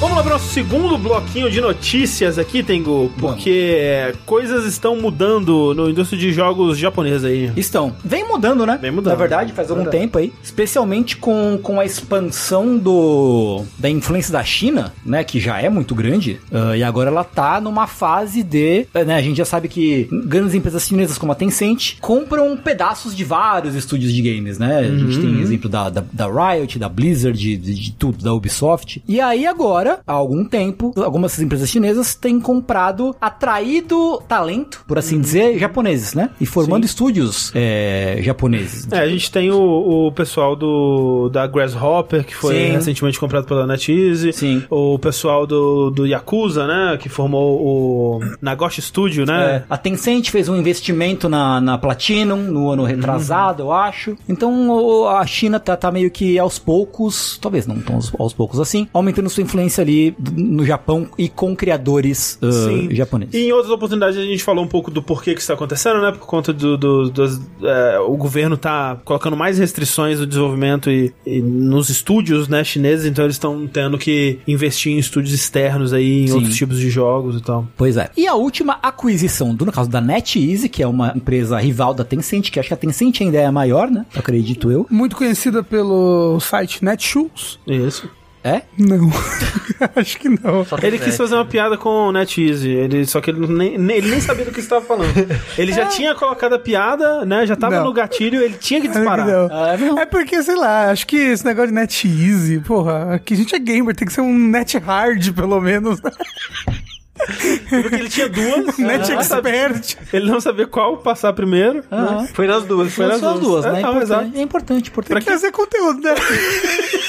Pra que fazer uma decisão se você pode. É que, Não nem o, cu- fazer. é que nem o Cult of the Lamb, né? Você você pode. Exa- nenhuma exato. dessas decisões está errada, né? Lembra que a gente tá falando sobre design? Não teve um planejamento. É, não teve, não teve, né? É que o Neurônio responsável morreu faz muito tempo. Ele que era o designer, né? ele que era o Exato. planejador. Pois é. Calma, vou recuperar o, vou recuperar o fio da meada. É, então, a mais nova aquisição desse, desses estúdios aí, uma no caso mais a NetEase, que é uma empresa rival da Tencent, também é uma empresa muito grande e tal. Eu acho que a Tencent ainda é a maior delas. Sim, sim, sim. É o meu arqui-inimigo, o único criador de games que eu xingaria na minha vida, que é Hiroyuki Kobayashi. Coitado. Vulgo Kobapi. Mas sabe por quê? Por não, quê? André, você consegue adivinhar por quê? Ele te di- maltratou num diz- evento de anime. Me diz por que, que eu odeio esse homem. Me fala pra mim. Tem alguma coisa a ver com o Devil May Cry? Ah, peraí, não, não sei. Eu, eu- eu po- eu posso dizer. Por favor, Tengu, Sushi- Sushi. Ele é produtor de todos, até onde eu sei, jogos do Bassara. Exatamente. Ah! Ele é o- ele era- era o Ele produtor. É. era! Era. Desde o primeiro. Este homem destruiu a coisa, uma das coisas que eu mais amava na minha vida. E ele pegou assim o meu coração e esmagou como Mas se não tem fosse nada. um Como se fosse de papel. Mas Tengu, Um, um aviãozinho de papel. essa é uma forma de copo meio vazio de olhar pra situação, porque ele criou também uma das coisas que você mais amava na sua vida. Ma- e- Mas isso não dá o direito dele destruir também. É tipo Não a- dá o é tipo- direito. É tipo a mãe quando chega e fala: Eu posso te matar porque. Exatamente. Quando o vilão do filme fala, eu criei você e posso te destruir. Aham. É isso, é isso. Não, não dá o direito, né? O caso é que ele comunicou recentemente, através do próprio Twitter dele, né? Que é, inclusive, filho da puta, só fica postando foto de comida, de macarrão, não sei o quê. Por isso teve panela do Bassara. Exato. É, é porque é um filho da puta. Coitado. É, tava lá, não sei o quê, o- lá o macarrão dele com molho de tomate, né? Ah, molho de tomate não, desculpa, com ketchup, Porra, aí é sacanagem. né? Né? Molho de tomate com Tá ketchup. correto, tá correto. Aí tá né? difícil de E aí ele defender. fala: ah, não, pô, sai, obrigado aí. O cara ficou quase 20, quase 30, ficou 27 anos no. no, no, no É no- muito tempo, Na né? Capcom, é muito tempo, né? Ele trabalhou muito no Resident Evil também. Muito Resident Sabe qual Evil. jogo que ele trabalhou? Dino Crisis. Ah, Esse foi o clipe que. que, que- incrível, incrível. É, ele foi o. Acho que designer do primeiro Dino Crisis. Foi planner. Olha só. É, Planner. produtor. É, É, é o que é. eles chamam de, de produtor que a gente- que a gente tá falando. Tipo, é um pouco das. Enfim, são a- cargos um pouco diferentes. Ao lado do, do saudoso, glorioso, não tão saudoso, não, mas glorioso Shutakumi também, que também foi um designer de... Porra. É... Eu gosto muito. Ah, Qual pensar. Qual... Fala a piada, Rafa. Shutakumi. né? Chu- peraí. Português é foda. Shu Takumi, que é o, o do Phoenix Wright, né? Do Ace Attorney. Não vai ter como, né, gente? Não vai ter como. Não é Xota?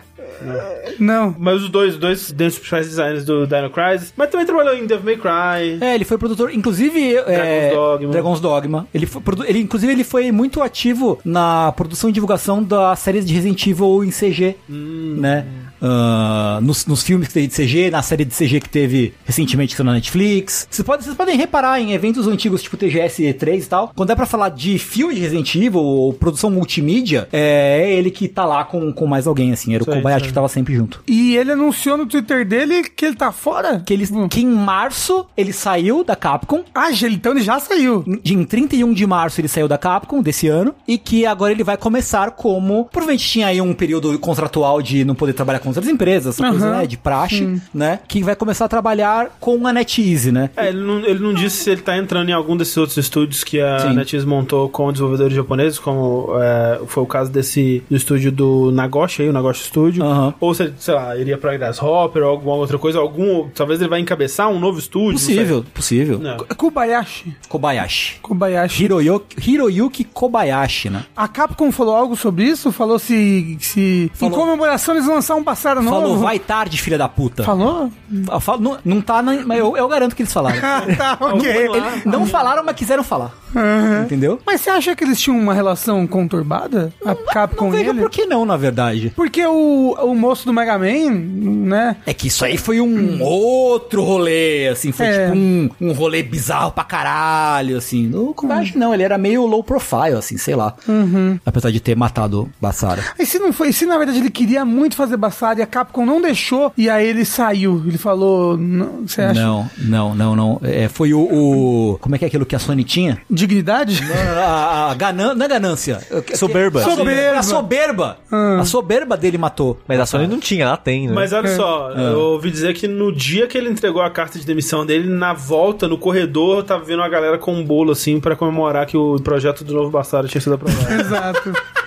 com, Imagina. Na, na re-engine, orçamento Caralho, de AAA, né? de. Pô, é, exato. Mas olha só, de ser produtor do Devil May Cry 4 do Dragon's Dogma 1, ele não foi o produtor do Devil May Cry 5 Não. e nem vai ser do Dragon's Dogma 2, Não, que não tá vai. em desenvolvimento. E- inclusive, o último Resident Evil, ele trabalhou em muito Resident Evil, mas o último que ele trabalhou foi o 6. É. né? Então ele não tá não é responsável pela nova, nova fase boa de Resident Evil.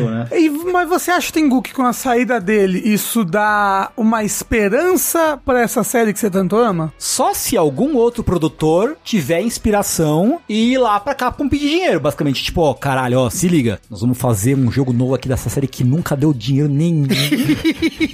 mas vai ser muito da hora. Tipo, o jogo vai ser da hora pra caralho. Vai ganhar dinheiro? Não, mas vai ser muito legal. Até aí, Mega Man também nunca deu dinheiro. Ah, Mega Man nunca deu dinheiro. Você tá. Porque eles lançavam um por ano e dava dinheiro sim. Ah, dava pouco dinheiro. É que Mega Man é tipo Metroid, né? A gente acha que faz mais sucesso financeiro do que realmente faz. É, assim, assim, eu falei brincando, mas assim, o lance do Bassara é que ele nunca ganhou dinheiro é muito em venda de jogo, mas ele ganhava muita grana em merchandising. Em boneco, em carteira. Panela. Em panela, né? Em guitarra. Mil K comunidade, né? E, co- é, e- e- e era um jogo, ele não era desde sempre, mas ele virou um jogo muito orientado a Fujoshi. Porque tem um monte de homem gostoso, um monte de, de, de, de- de dublador famoso, ator de voz famoso. O Joshi são as otaka. São as otaka hardcore, assim, né? Sei.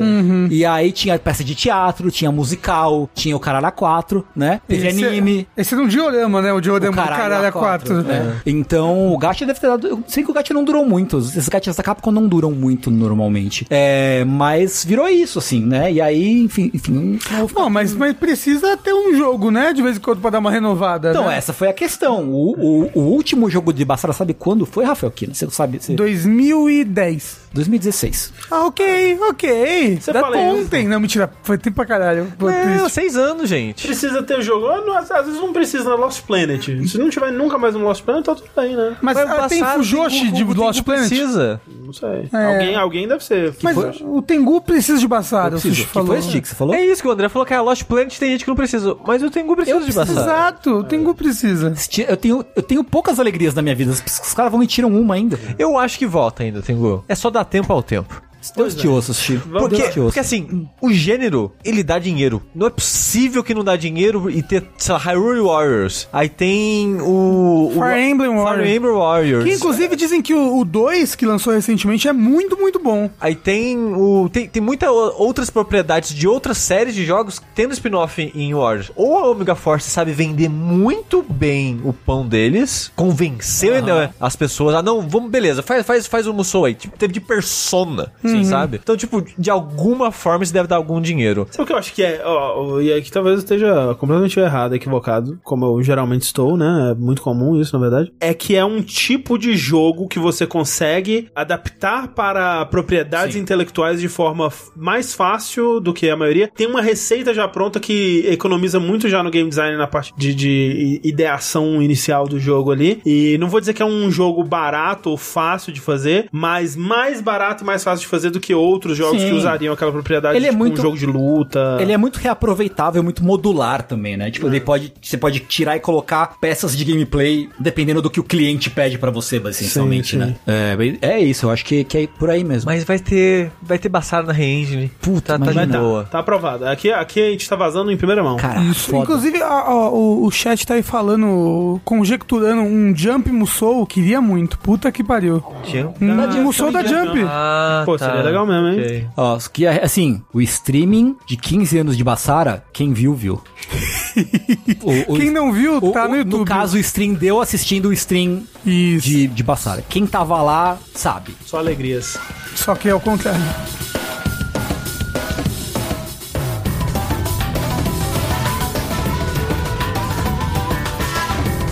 Por falar em empresas japonesas decadentes, que não é o caso da Capcom, mas vou falar de uma aqui que está é, em volta, né? Que está, que está em vias de voltar, que é a Sunsoft, gente. Vocês têm algum carinho, alguma lembrança? Algum... Porra, a Aero de Acrobat? Porra, eu ia falar exatamente. Vai voltar a era do pô, é Acrobat? foda! Eu acho engraçado que o pessoal lembra muito da Era da Acrobat, que tipo... é, Ele, É porque ele, virou- um- que, ele quicava no logo da empresa, aí, É, aí se acaba no associa os cantinho, dois, né? é. É que isso, é, tipo, é engraçado porque a Sunsoft é uma empresa que ela começou nos arcades mesmo, tipo, anos 70, né? Eles, é, bem antigo. Só que ao contrário de empresas, tipo, né, que também começaram nessa época e que estão aí até hoje, conseguiram ir se renovando ao longo dos anos, tipo, né? Uma Capcom, uma, uma Nintendo, até uma Sega, Sega, né? É, até uma Konami, né? Alguns diriam. O, o auge da Sunsoft foi muito no comecinho, né? Foi muito Foi o Faster Quest, né? é, então foi meio que foi naquela época, assim, mas eu acho que é, o, o auge, assim, de, em questão de olha que jogos bons e interessantes de diferentes, ousados, é, é, tecnicamente impressionantes que eles estão fazendo, foi na época do, do NES ali, do Blaster Master, Blaster que o Sushi Master, falou. exce- excelente, excelente. Que era um jogo muito diferente, muito ousado, muito né, ambicioso pra época, que você jogava com o carrinho e depois com o bonequinho. O, o Batman deles, que era muito é legal verdade. na época. E a sequência desse Batman, que é o- alguma coisa do, do Retorno do Coringa, alguma coisinha, que é um jogo muito bonito, né? Tipo, pro NES, assim, ele era muito impressionante. E tem aquele também Sirius, alguma coisa Sirius, que era pra ser um jogo do Senhor do Futuro, mas eles não conseguiram a licença e virou só um jogo de, de, de um soldado no futuro. Ah, o jogo do retorno Pós-apocalíptico. do- da morte retorno do super-homem era deles também. Era né? deles. Só que aí, que tá, tipo, eu sinto que na época do Super Nintendo, eles se perderam um pouco, eles ficaram muito é, nas licenças e, Uhum. e eles. Eu acho que, por exemplo, esse jogo do- da morte de todo Superman, eles foram só publisher.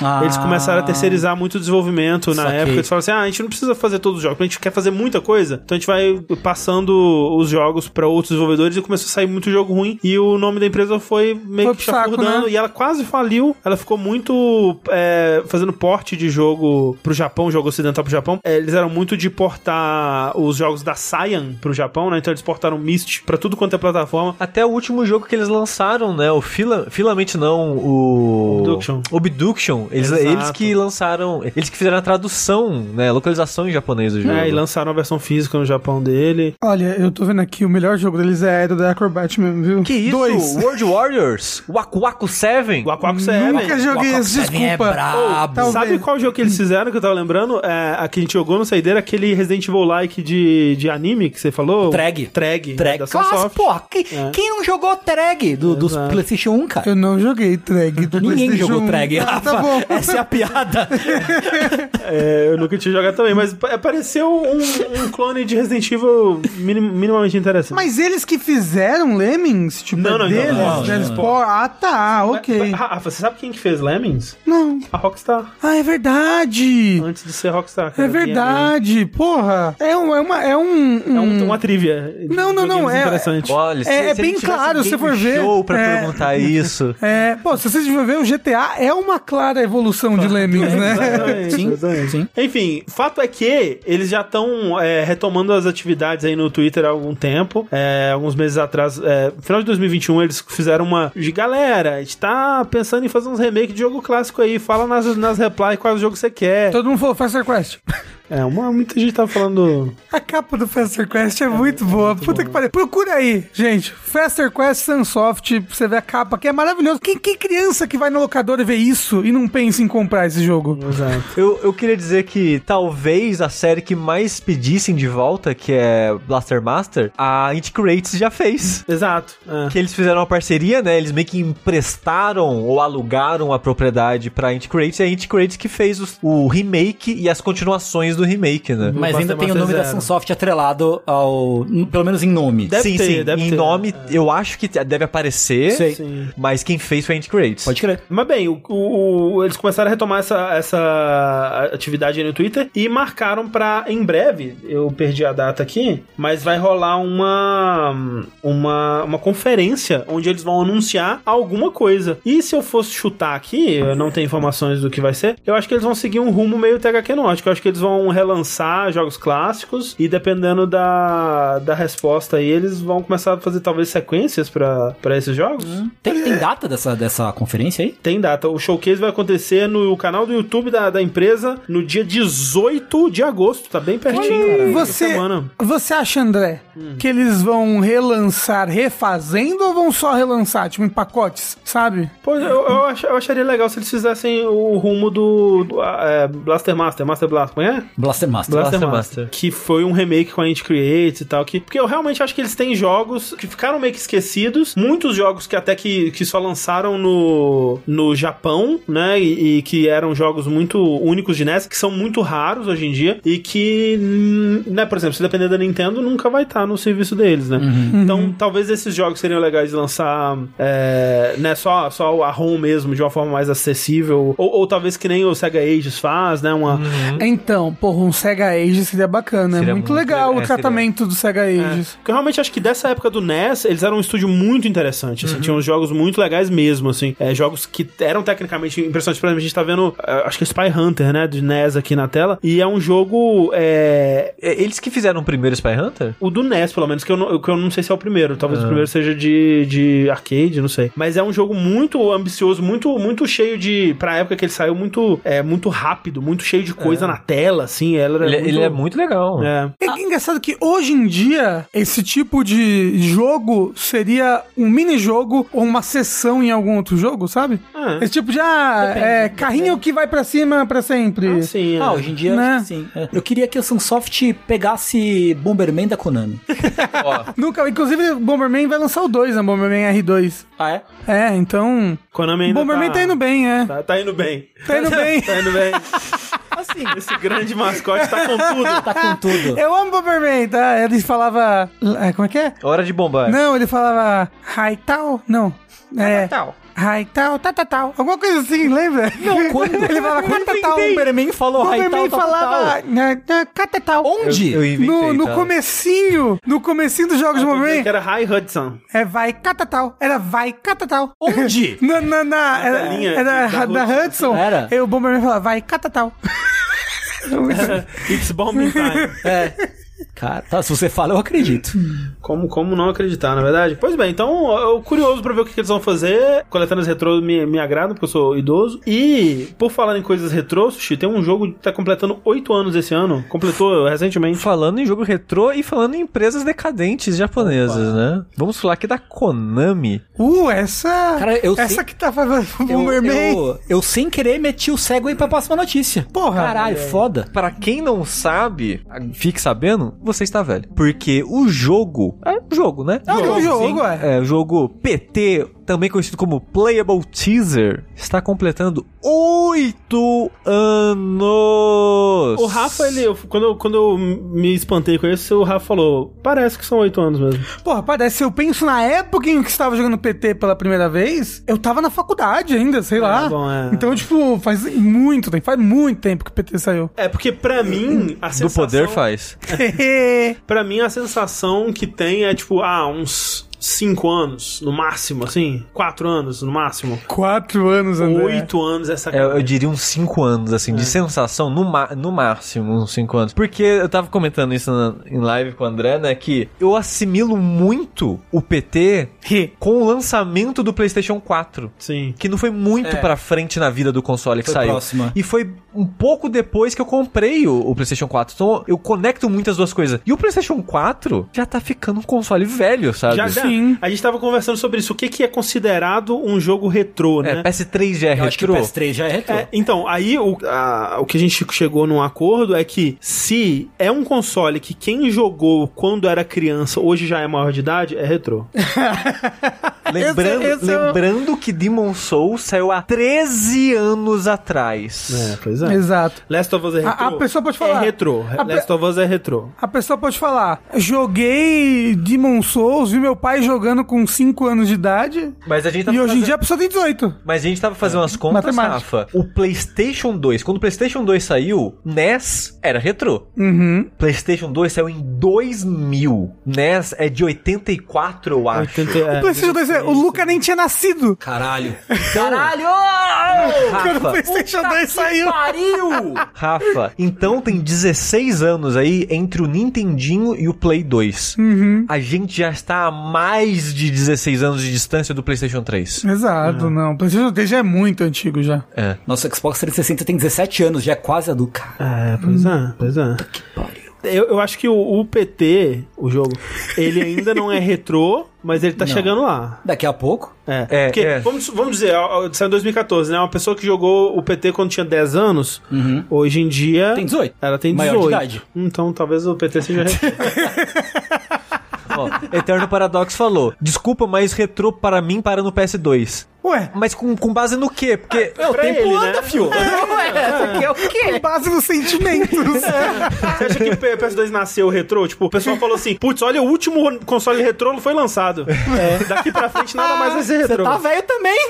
É, no, no PS3 ninguém olhava pro PS2 e falava, nossa, que parada retrô, né? É. É, mas assim, o PS3 total retrô já, pra Sim, mim. o PS3 é, com e, e eu- certeza. E eu, quando eu olho a cara dos jogos de PS3, quando eu, tipo, olho o lançamento, tipo, eu olho Uncharted 1, É, você penso- fala retrô. retrô. Retrô, é. Retrô. Lair. É, não tem Lá, como. cara, Lair. Que jogo, que jogo. É, mas, a, mas, X-Blades. mas a notícia não é o quão velho nós somos. Ao contrário. Não, Isso a gente fala gratuito em todo podcast, né? Não precisa dar notícia pra isso. A notícia é que fazem oito anos que saiu o Playable Teaser, que foi um evento, né, cara? Mas Não. o que as crianças do chat não sabem, o que, que é o Playable Teaser?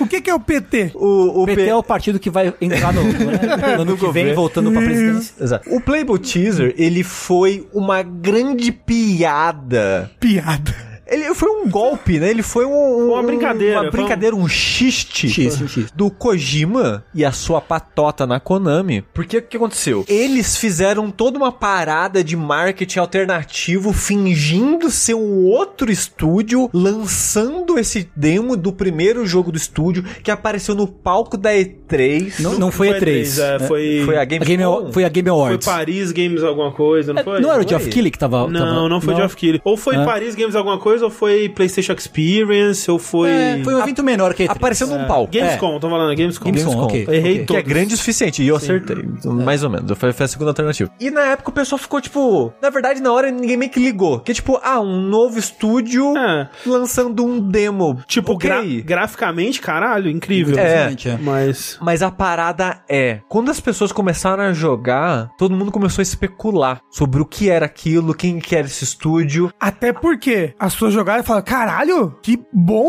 É. Que assustou, é o jogo mais assustador já feito até hoje. É, e tipo, ele ainda é muito graficamente impressionante, mas na época É. ele era, foi uma das primeiras coisas que bateu os caralho, nova geração. É, não é. Ele era ridículo de bonito pra época, num nível que a gente achava que, não, é impossível um jogo completo ser assim. Ele só é assim porque é só esse Uhum. corredor.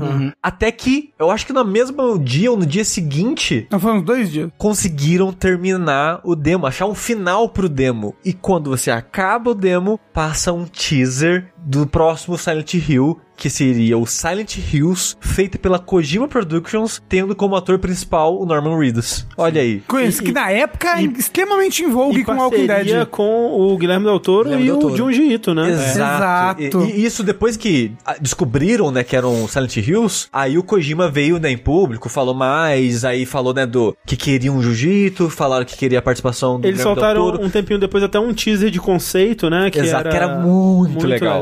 né, que era Aquele que a porta. muito- É, dispara pra frente na parede e abre uma outra porta. aí tem né? uma É. escada, Tem- torta, tem o bebê no corredor chorando. É então, importante ressaltar que o PT era obtuso pra caralho pra você conseguir avançar. caralho. E ainda mais pra terminar a, a É, demo. tanto que o Kojima Não, falou você depois precisava do que- microfone, lembra, É, pra tinha terminar uma a coisa demo? assim. É, o Kojima falou depois que ele esperava que as pessoas fossem demorar pelo menos umas duas semanas pra terminar e terminaram em dois dias. Né? É. Mas é porque a internet entrou em polvo rosa, sabe? Sim. Esse jogo. Não, e, e, de fato, é assim, é, é, n- n- eu acho que é importante é, né, se lembrar desse, desse jogo. Eu lembro que na época ele concorreu ao jogo do ano e tal, e tinha muita gente, caralho, mas é uma porra de um demo que vocês estão maluco. Mas assim, mesmo Não é um na demo, época. é um teaser jogável. É, mesmo na época e hoje em dia se sente mais é, o quanto que ele foi influente pra jogos de terror. cara. Sim, sim. Muito influente. Você Não. sente a influência dele até hoje. Você tem. Tipo, Resident Evil 8 tem influência dele. né, sim, Exato. A mansão Benevento É. é. PT. Tipo, se hoje em dia a, a Bloober Team existe por causa de PT, basicamente. Porque o Layers of Fear é PT. É basicamente PT. E o, o- né, depois eles fizeram outros jogos, mas o jogo que colocou eles no mapa foi foi o, o Layers of Fear, né? E, né, Resident Evil 7 também tem muito. Uhum. O que teve de estúdio indie replicando o PT na época? Exato, não. Aí tinha várias pessoas que. Por quê? O que aconteceu foi: lançou esse, esse PT, lançou esse te- teaser jogável e todo É, mundo ficou maluco. Fala, caralho, vai ser o melhor jogo já feito na humanidade. episódio, porque o teaser era muito, muito bom. É. Todo mundo que ia lá em casa botava pra jogar. Falei, joga aqui, mãe, joga, tia. Rafa, era o retorno de Silent Hill, uma série moribunda da Konami, que os últimos jogos eram ruins. E tava voltando na mão da Kojima Productions. Com o Guilherme Beltoro e o Junji Ito. Não, e aí, É um jogo porra. de sonhos, jogo de é- Exato, era o jogo dos sonhos. sonhos. É. E aí, tudo Pouco foi... tempo e, e durou pouco tempo. A velo- A, felicidade durou, tipo, sabe, três meses. Foi uma parada Isso, muito exato. curta. Foi muito- Não, é, acho que foi no ano seguinte que rolou, porque tava rolando, enquanto isso, né, o o Kojima ele tava... Foi um ano todo. Foi, foi no ano seguinte, que pe- pelo menos que tiraram, né? Porque foi no final do, do ano, foi quando rolou aquela treta na Game, Awa- no Game Awards, a Game Ah, Awards que não de- deixaram o Kojima aí, né? E pra receber o prêmio do Metal Gear, né? É. E, e aí, no ano seguinte, tiraram o jogo da, da loja, né? É, e- Não, até hoje, gente, esse jogo não é fácil de você jogar. Ele está preso no PlayStation 4 E não pode ser baixado. e ele não pode ser baixado, a não ser que você, né, é, É, use tem- e-mails obscusos. Sim, sim. É. Né? Mas assim, oficialmente, se seu PlayStation 4 é travado, você não consegue baixar mais esse jogo. É, e o- uma coisa nova que saiu agora nesse aniversário de 8 anos foi que uma pessoa que era é, líder de First Party na Konami, ela fez alguns tweets, a Pearl Ellie fez alguns tweets sobre a, a experiência dela é, na época, né? Porque ela fala que, como eu era líder de First Party na época na Konami, eu ajudei a colocar o PT nas lojas, é, criar a publisher falsa e tudo mais. E eu que tive que ligar pra Sony e pedir pra tirarem e bloquear os downloads. Imagina. Foi uma conversa super divertida.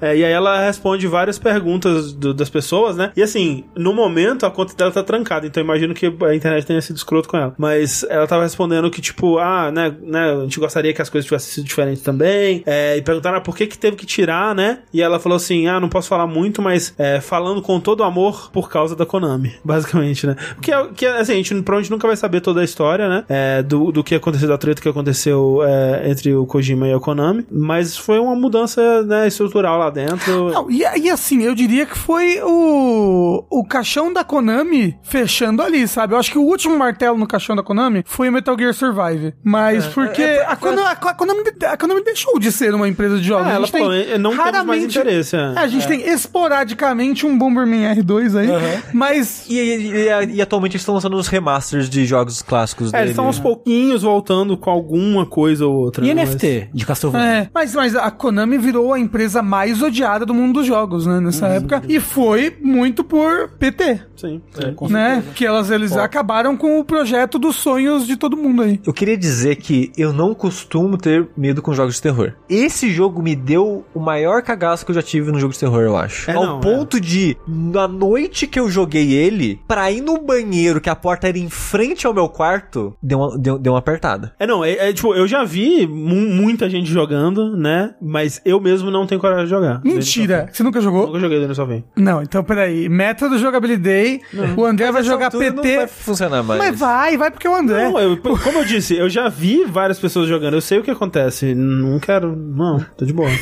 Cara, É. E, e aí teve o, o- o famoso, famoso não, né? Porque foi, sei lá, não sei se ficou famoso já, mas o Guilherme Del Toro deu um coach RT assim. Tipo, eu não sei quem que publicou a notícia, talvez tenha sido a- o tu- Twitter da Kojima Productions, talvez? Alguém tweetou assim, ah, oito anos de PT, ah, É, legal. o, o Kojima, ele tava falando muito sobre isso, É, ele- ele tava e- postando. né? E, aí o, o, o Guilherme Del Toro mandou um F.K, o coach, tipo, que a galera interpretou como funk Konami. Aham, aham. Né? Ah. É. Mas Não, E é disso mesmo? Ele Você já, sabe. é, não, é, é, com certeza é porque ele, ele já falou em outras oportunidades que a Konami foi muito escrota, que ele né, odiou a experiência por causa da Konami, obviamente, né? Que ele tava muito empolgado, ele tava né, gostando muito do projeto. e tal. Afinal de contas, ele voltou a trabalhar com o Kojima cedendo a aparência dele pro jogo, Sim, né? sim, é, não seria foco Kojima. Virou o, o- Como é que é o nome? Alguma coisa Man? É o Death, Dead Man, Dead Man, né? Deadman. Eu não lembro. Mas a parada é, a esperança é que a Kojima Productions, a nova Kojima Productions, um dia volte com o espírito de PT, né?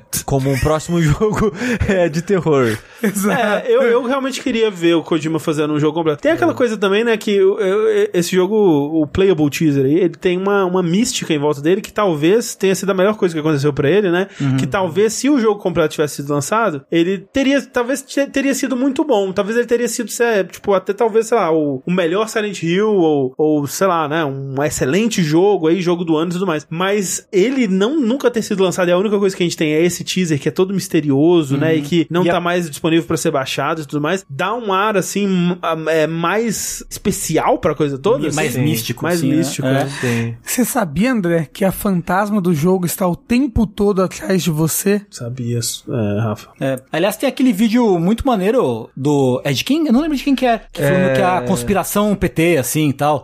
Quem que é? Porque ele falando meio que a ligação do, do. O fato de que o PT seria uma última mensagem que o Kojima tá passando a respeito da história dele da Konami, tá. como ele se sente responsável pela empresa. Tem muitas coisas ocultas é, sei, sei. No, no PT que o Kojima já sabia que ele ia sair, que tava dando problema nos outros projetos e tal. É um vídeo muito interessante, eu esqueci agora. Talvez seja tipo The Hidden Message em- em PT, alguma coisa assim. Sei. É, mas é, também uma outra coisa que eu queria comentar sobre é, o- esse aniversário do, do PT aí é que o Kojima ele postou, né? Ele postou algumas coisas. Ele postou no Twitter 8 anos de, de PT, né? E no Instagram ele só postou a foto, que era a foto, o ícone do jogo, né? Que era uma, uma tumba com o logo do estúdio fake é, na floresta, assim. E, assim, muita gente me marcou nisso. Porque, pô, o pessoal é foda, né? Eles acham que eu caio em teoria da conspiração, que eu ligo pra essas coisas. Mas é que é, mas é tipo, ah, o Kojima tá postando sobre o PT, vai ter uma outra coisa aí. E Tá não, só era só, comemorando. era só o aniversário. É, oito, né? Que é uma data, um número bem redondo, assim. É que todo Ah. Tudo- ano ele faz, ele, ele posta alguma coisa. Enfim, é isso. PT. Fica esse pedaço da história pra quem não sabia. O chat, tem um monte de gente aí cagando com o vídeo, né? É que vocês não estão ouvindo o áudio. Que o áudio desse jogo é muito bom. E muito É assustador. assustador. Exato. Eu, eu jamais seria o cara da teoria da conspiração. Só queria dizer isso.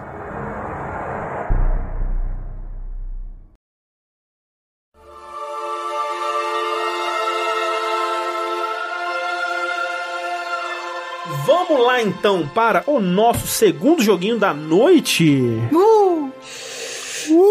Andrezinho, Sushizinho. é, há quem diga que antes de morrermos, a gente faz uma recapitulação Opa, de nossa vida. E estamos aqui para falar de recapitulação. E é hindsight. No caso, não é a morte de um personagem que a gente controla, mas é um jogo sobre luto. O que, que significa a palavra hindsight? Retrospectiva. significa retrospectiva, se fosse traduzir? e- e É, é uma das interpretações, porque hindsight é meio que você rever alguma coisa com uma outra compreensão É, é tipo- melhor daquilo. um É que sight é visão, certo? hind é atrás. Ah, Hind. Então é, é- é tipo, é a a expressão em hindsight. É o significa- retrospecto, retrospecto. É, Em É hindsight retrospecto. é. significa em retrospecto. é. É. uhum, Que é um jogo que a gente falou há uns dois, três vértices atrás, que foi. Quando ele foi anunciado, eu acho. Pelo menos foi quando eu descobri a existência dele naquela Annapurna Presents? Eu não Alguma lembro. coisa assim. Showcase. Showcase. Showcase, Annapurna Showcase é, desse ano. Que é aquele jogo que o André definiu corretamente como uma mistura de. O jogo da mudança. Unpacking. é, Uma mistura de unpacking com Before Your Eyes. E ele tem mais de Before Your Eyes do que eu imaginei, inclusive. É, que ele é um jogo bem narrativo, ele não tem desafio, por assim dizer. Ele é mais sobre contar essa história é, do que qualquer outra coisa. E a história que tá contando é: a mãe da protagonista faleceu e ela volta na casa da mãe dela pra empacotar as coisas. É, ela já é mais velha, né? A mãe dela parece que faleceu de causas naturais, né? Vamos dizer assim.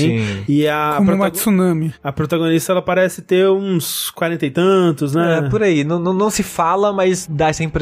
É, é. E o jogo, ele é sobre você revisitar as memórias da protagonista ao longo da vida dela até o presente, digamos assim, né? E a maneira que isso se dá é através de objetos ou acontecimentos, detalhes das cenas do jogo. Porque o jogo ele vai ser basicamente uma cena estática, onde vai ter, na maioria das vezes, a personagem principal presente em algum momento da vida dela. né? Às vezes é um bebezinho que acabou de nascer, às vezes é ela adulta na, na casa que eu citei, que ela vai na casa da mãe dela. Mas ela lembra quando ela acabou de nascer? Não é bem, nesse caso talvez não é a memória dela, mas você testemunha o nascimento dela como a primeira memória, né? Mas você, você tá tipo dentro de uma cena em 3D, né? Isso, isso, o jogo é tudo em 3D. Você controla a câmera, geralmente ela piv- é uma câmera que fica pivotando nesse eixo que geralmente é a protagonista. Mas tem outras, né, outras configurações, assim, a, ma- a mais comum é essa. E falaram assim, ah, é, essas transições estão muito, ma- muito da horas, né, no, no chat. Eu acho que isso é uma das coisas mais legais do jogo, que ele tenta sempre fazer uma transição transição interessante entre uma cena ou outra. Pode ser uma transição mais simples, né? Onde, ah, o personagem ele só foi do ponto A pro ponto B, né? Dá um, meio que um teleporte, assim, o personagem tava em um lugar, agora ele tá em outro. Mas muitas vezes tem é, umas transições criativas que acontecem, às vezes, tematicamente, às vezes é, é, um- é uma, uma, uma figura de linguagem, às vezes é por cor, né? Então, por exemplo, tem uma cena que ela tá pegando uma flor e aí ela sopra a flor e saem umas pétalas azuis e as pétalas azuis tampam a tela inteira e essa é uma transição pra uma cena onde tá de noite e a noite toda azul, assim, o céu, né? Então, uma transição meio que por cor, né? E outras são mais é, metafóricas. né? Por exemplo, a gente tá vendo uma, uma, uma cena que é ela olhando um casulo, né, de borboleta. Pri- A primeira transição é você clica na borboleta e vai pra essa cena onde ela tá hum, deitada no- na grama, olhando um casulo de uma borboleta. Aí você gira a câmera pra ver o casulo e aí dentro do casulo, como se fosse um recorte, aparece uma outra cena que é ela numa floresta. E essa primeira cena dela olhando pro casulo é ela gigante em relação à natureza, né? O casulinho pequenininho. A próxima cena é ela minúscula em relação à natureza, que é ela na,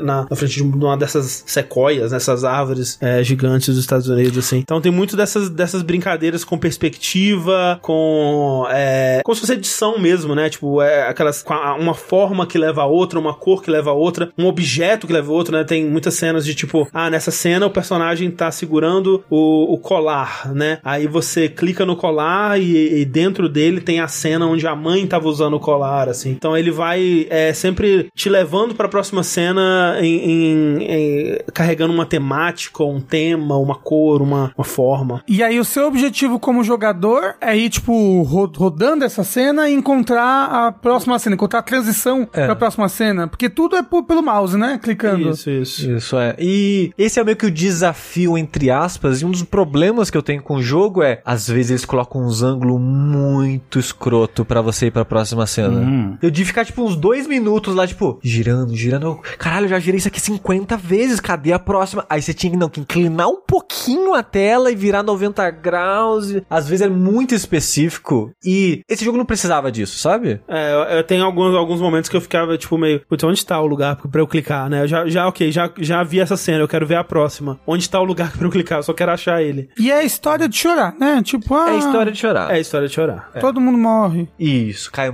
meteoro. por Causa da naturais. Ele é curto, curto o jogo? Curtinho, é. Foi umas duas horas. Duas horas horas. cravadinho, Pode assim, crer. né? É, é, é meio que tempo de filme pra f- jogar numa sentada só, assim. Uhum, uhum. É, o problema, pra mim, é que eu não gostei muito da história, não, não conectei muito com ela, porque é uma história que a gente viu muito recentemente, que é conflito geracional de mãe com filho. Trauma geracional, né? Trauma geracional, É. é. E de família asiática. É verdade. Ah! né? É. Sim. E... Mas terceiro desse ano. que seria É. o Red, o Everything Everywhere All All at Once Tudo em todo lugar, tudo ao mesmo tempo. e Hin- Hindsight. Hindsight. é E muitos dos conflitos da, da protagonista com a mãe é, são muitos dos conflitos do Before Your Eyes também. Mas né? você sabe por que que é? Ah, do Before Eyes, tá bom. Eu ia falar porque é... Eu ia falar em relação ao Red, ao... Aham, aham. Tudo em todo lugar ao mesmo tempo. É verdade, né? É porque é a realidade, Não, por isso é, que os justo, conflitos são desse jeito. Então, eu não sei até que ponto a história ela tem referências biográficas, Eu acho que é uma história bem- autobiográficas, no Eu, eu, caso. eu, é, eu também não sei, mas me parece uma história muito pessoal. É, ela. Eu tava vendo. É uma escritora, Aham. então. Talvez seja a história dela. Talvez seja a história dela, mas ao mesmo tempo nos créditos tá como criador e diretor um cara.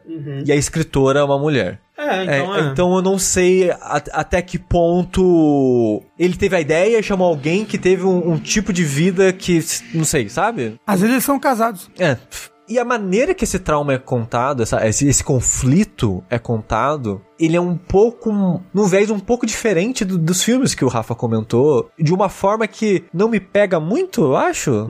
O, o que- a, parte, a parte que mais me pegou assim foi. Que um leve spoiler, mas é claro, desde o começo, ela se afasta da mãe dela. Em algum momento da vida dela se afastou. Exato, você não sabe que momento, mas quando a história começa, ela já começa a contar de um ponto de, putz, ela morreu e a gente tava afastada. E quando ela começa a lembrar sobre a relação, ela tá muito machucada por causa disso, daquele sentimento de tempo perdido. Sim, me parece já muito mais triste e derradeiro do, do Ah, que o Red ah, e, não, o, mas é, e o isso Tudo pelo é. Lugar ao mesmo tempo, Mas sabe? isso com certeza, isso, muito isso, mais. isso é, sem dúvida. Porque e- ele tá querendo contar uma história é, triste mesmo. né? Uhum. Sim, sim. É. Mas a parada pra mim foi mais quando ela começou a falar da mãe dela especificamente, porque muito tempo do jogo é tipo, eu não sei quem era minha mãe, porque a gente se afastou e porque quando eu era nova e era próximo, os pais não são pessoas, né? Sim, sim. É, são pais. Então São você entidades que te alimentam. é. Então quando ela começa a pensar mais na mãe dela como pessoa, tentar entender quem ela era, o que motivava ela, por que ela agia da maneira que ela agia, esse arrependimento da distância, aí começou a me pegar um pouco mais, porque eu sou uma pessoa que eu não sou próximo da minha família. Então história de família não pega muito comigo por causa disso. Mas quando ela começou a falar sobre o aspecto da distância, que é um aspecto que eu sou mais familiar por causa da minha distância com a minha família, Uhum. é algo que eu me relaciono um pouco mais. Mas é um tipo de história que não clicou muito comigo. Então, Ah, então eu acho que é, esse ele, ele demora um pouco pra eu clicar, até tipo no começo, né? Ele, ele demora muito pra chegar até tipo, ó, ok, on- onde está o conflito? Do que que essa história é sobre? O que que você vai me contar sobre aqui, né? E demora um pouco pra chegar Demora. nesse ponto. E eu tava meio que tipo assim, tá, você tá me contando que, putz, quando você chegava em casa sua mãe te obrigava a colocar, a tirar o sapato e colocar a pantufa. Putz, foda, né? Caralho.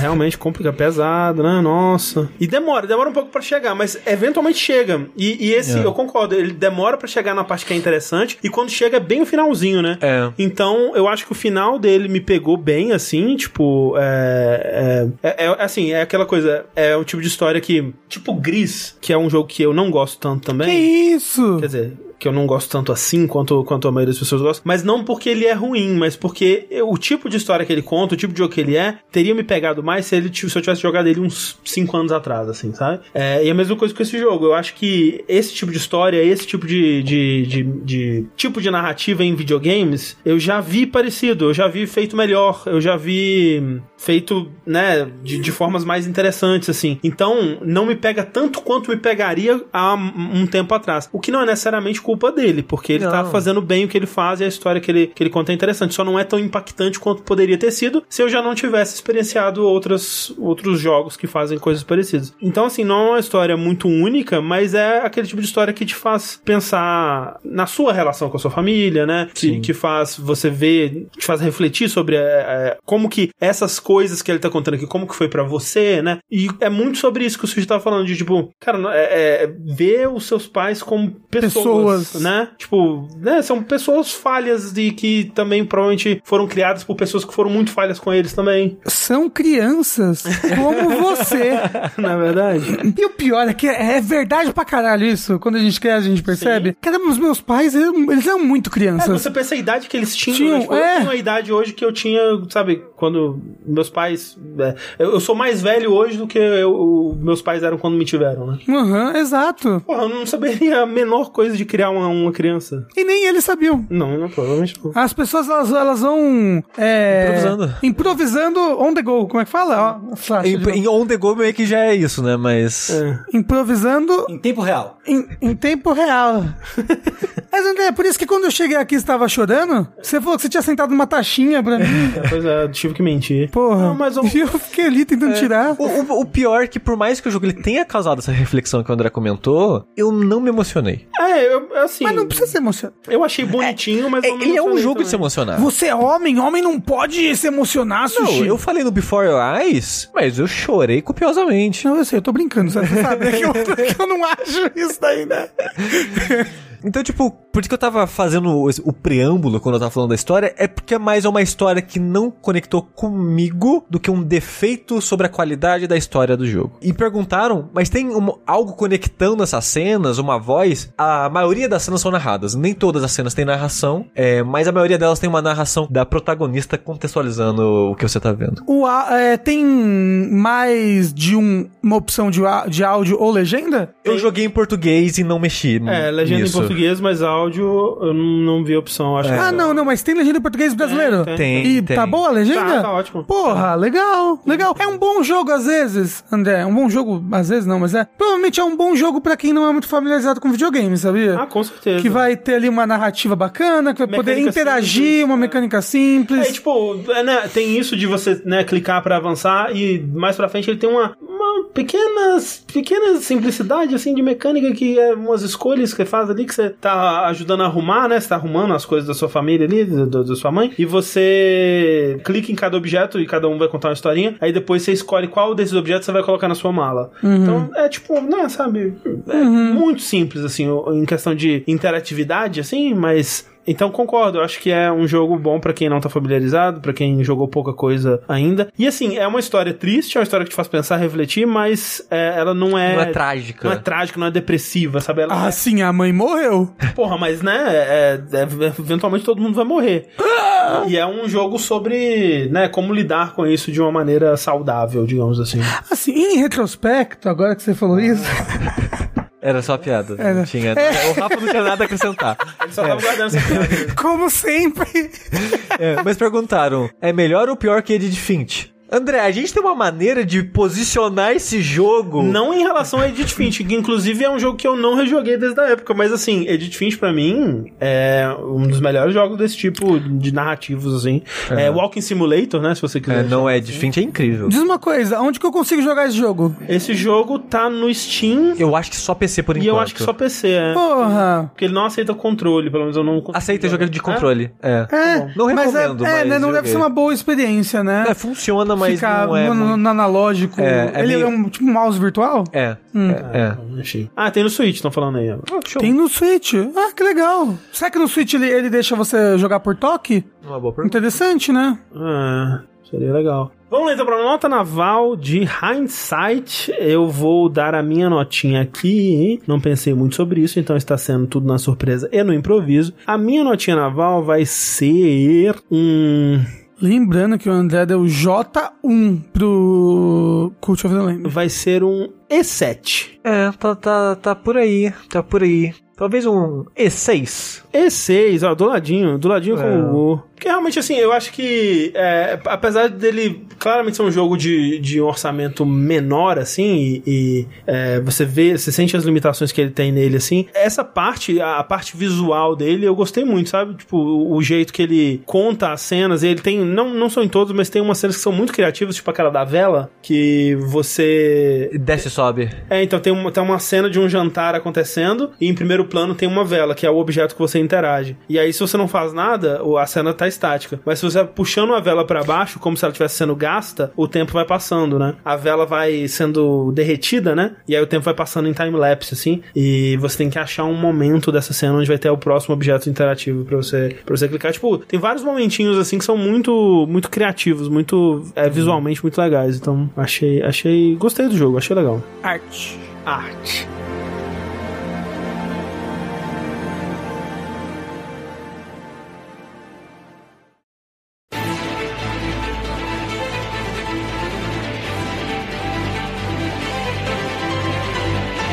E Para fechar o nosso vértice de hoje, vamos para os nossos finalmente. Tengu! Uou! Oh! Finalmente, vamos lá. Eu passei essas minhas férias. é, as minhas férias foram a faquinha do Thanos. Perfeito equilíbrio. Ah, Porque o prime- A primeira metade, Eu comi salada. isso aqui, é, isso aqui é a faquinha do Thanos. Imagina que isso aqui é, é- isso aqui é a faquinha do Thanos, assim, ó. Foi assim, a primeira, a primeira metade foi puta, foi muito boa, assim. Só que a segunda foi muito ruim. Caralho, sério? Sim. Foi- acabou, acabou a alface, né? Teve que comer crack. né? Aí ficou no equilibrado, né? Ah, e aí eu joguei muito. A única coisa que eu joguei, literalmente, foi o jogo do Bleach do Play 3 que eu queria platinar e não consegui terminar, platinar ainda. Tem streaming pra isso, Tengu, não tem problema. É O verdade. streaming tá aí pra isso. Pô, foda, né? E, e- e aí, pensei, hum, eu vou, eu vou parar com isso. Eu tô triste demais pra me frustrar com ah, a platina que não vem. Então, assim, rapidinho, eu estou jogando o Xenoblade 3. Uh, Certo? E eu não quero falar muito sobre ele aqui. Quero esperar pra quando, né, o pessoal tiver jogado aí e tal. Considerações rápidas sobre o jogo. pior interface da história dos videogames. Eu, toda vez que eu, que, eu, que eu ligo o jogo e começo a jogar, eu tô pedindo, na minha cabeça, eu tô pedindo, pelo amor de Deus, pro jogo parar de jogar sistema novo na minha cara. Para, por favor. Eu tô jogando há 20, sei lá quantas horas de jogo. A cada 15 minutos tá jogando um sistema novo na minha cara. Para, Te- Tengu, para. eu ouvi pela internet gente falando que teve que ver vídeo no YouTube ensinando a jogar pra entender como funciona o combate do jogo. Faz sentido É, isso? né? As pessoas aí precisam prestar mais atenção. Aquilo é melhor. Então fica a Então dica aí, presta atenção. É. É, aí denúncia é o Totoro. Tadinho, Totoro. Beijo, Totoro. Mas você precisa, né? Precisa ler um pouco. Mas com é, atenção. deve ter tutorial em game, não? Tipo, Tem. tipo, pra você ler depois, sabe? Uhum. Algum- alguns pontos, então, só, né? Porque eu quero esperar o pessoal co- jogar pra poder falar melhor. De modo geral, experiência positiva. Eu demorei. Eu tava falando, falando isso pro, pro Rafa antes da gente começar a gravar. Que assim, eu. Eu jogo rápido as coisas normalmente. Eu demorei cerca de 10 horas pra sair do prólogo, ok? O Rafa vai ser 120 horas. Não, é exato, é. É, eu, eu demorei 160 horas pra gerar Dragon Quest 3. 3, ó? Porra!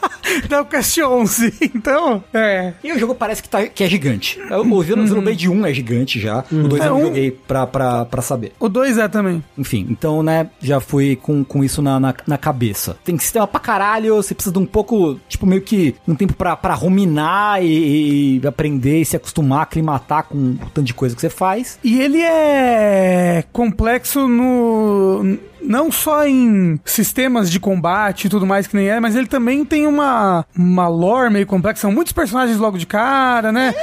Facções e. É, mais ou menos. Eu, eu acho que não chega num, num- Assim, não é um, numa escala Dragon Quest 1, numa escala de Pong, a Final Fantasy 13, né? Eu diria que tá no meio, um pouco mais pra, fr- pra cima do meio. Faz a assim. nota naval da complexidade. É porque, é porque ele, ele é, um, é um, um mundo muito alienígena, sabe? Sim. É esse que pra mim é o negócio dele. Ele é um mundo muito alienígena, com regras que não se aplicam à nossa vida, Tipo assim, Final Fantasy sabe? 13. Qual que é o Me tre- Ah, eu explica nunca joguei o 13. Me explica os lacios. Não, é, o 3 é uma loucura. É loucura. Eu nunca joguei o 13, não. Falsi, né? Isso, tem os dois. Mas é que tem uns, tem uns negócios assim, tipo, os humanos são todos artificiais, eles só vivem 10 anos de vida, e aí tem essa guerra eterna, É. que pra isso que eles vão criando humanos artificiais, sua parte toda é de humanos artificiais. Spoiler. Então, não. Esse é o, a premissa do jogo. A premissa de quantas horas dentro do jogo? É, pois é. Não sei, né? Porque se é sete horas pra sair do, do prólogo, então. Mas assim, tipo, é, é- é que é muita coisa, mas são conceitos relativamente familiares se você já consumiu coisa de ficção científica Uhum. e, e outras coisas assim. Eu não sei qual é a ligação desse jogo com o 1 e o 3. Com, o- e o 2.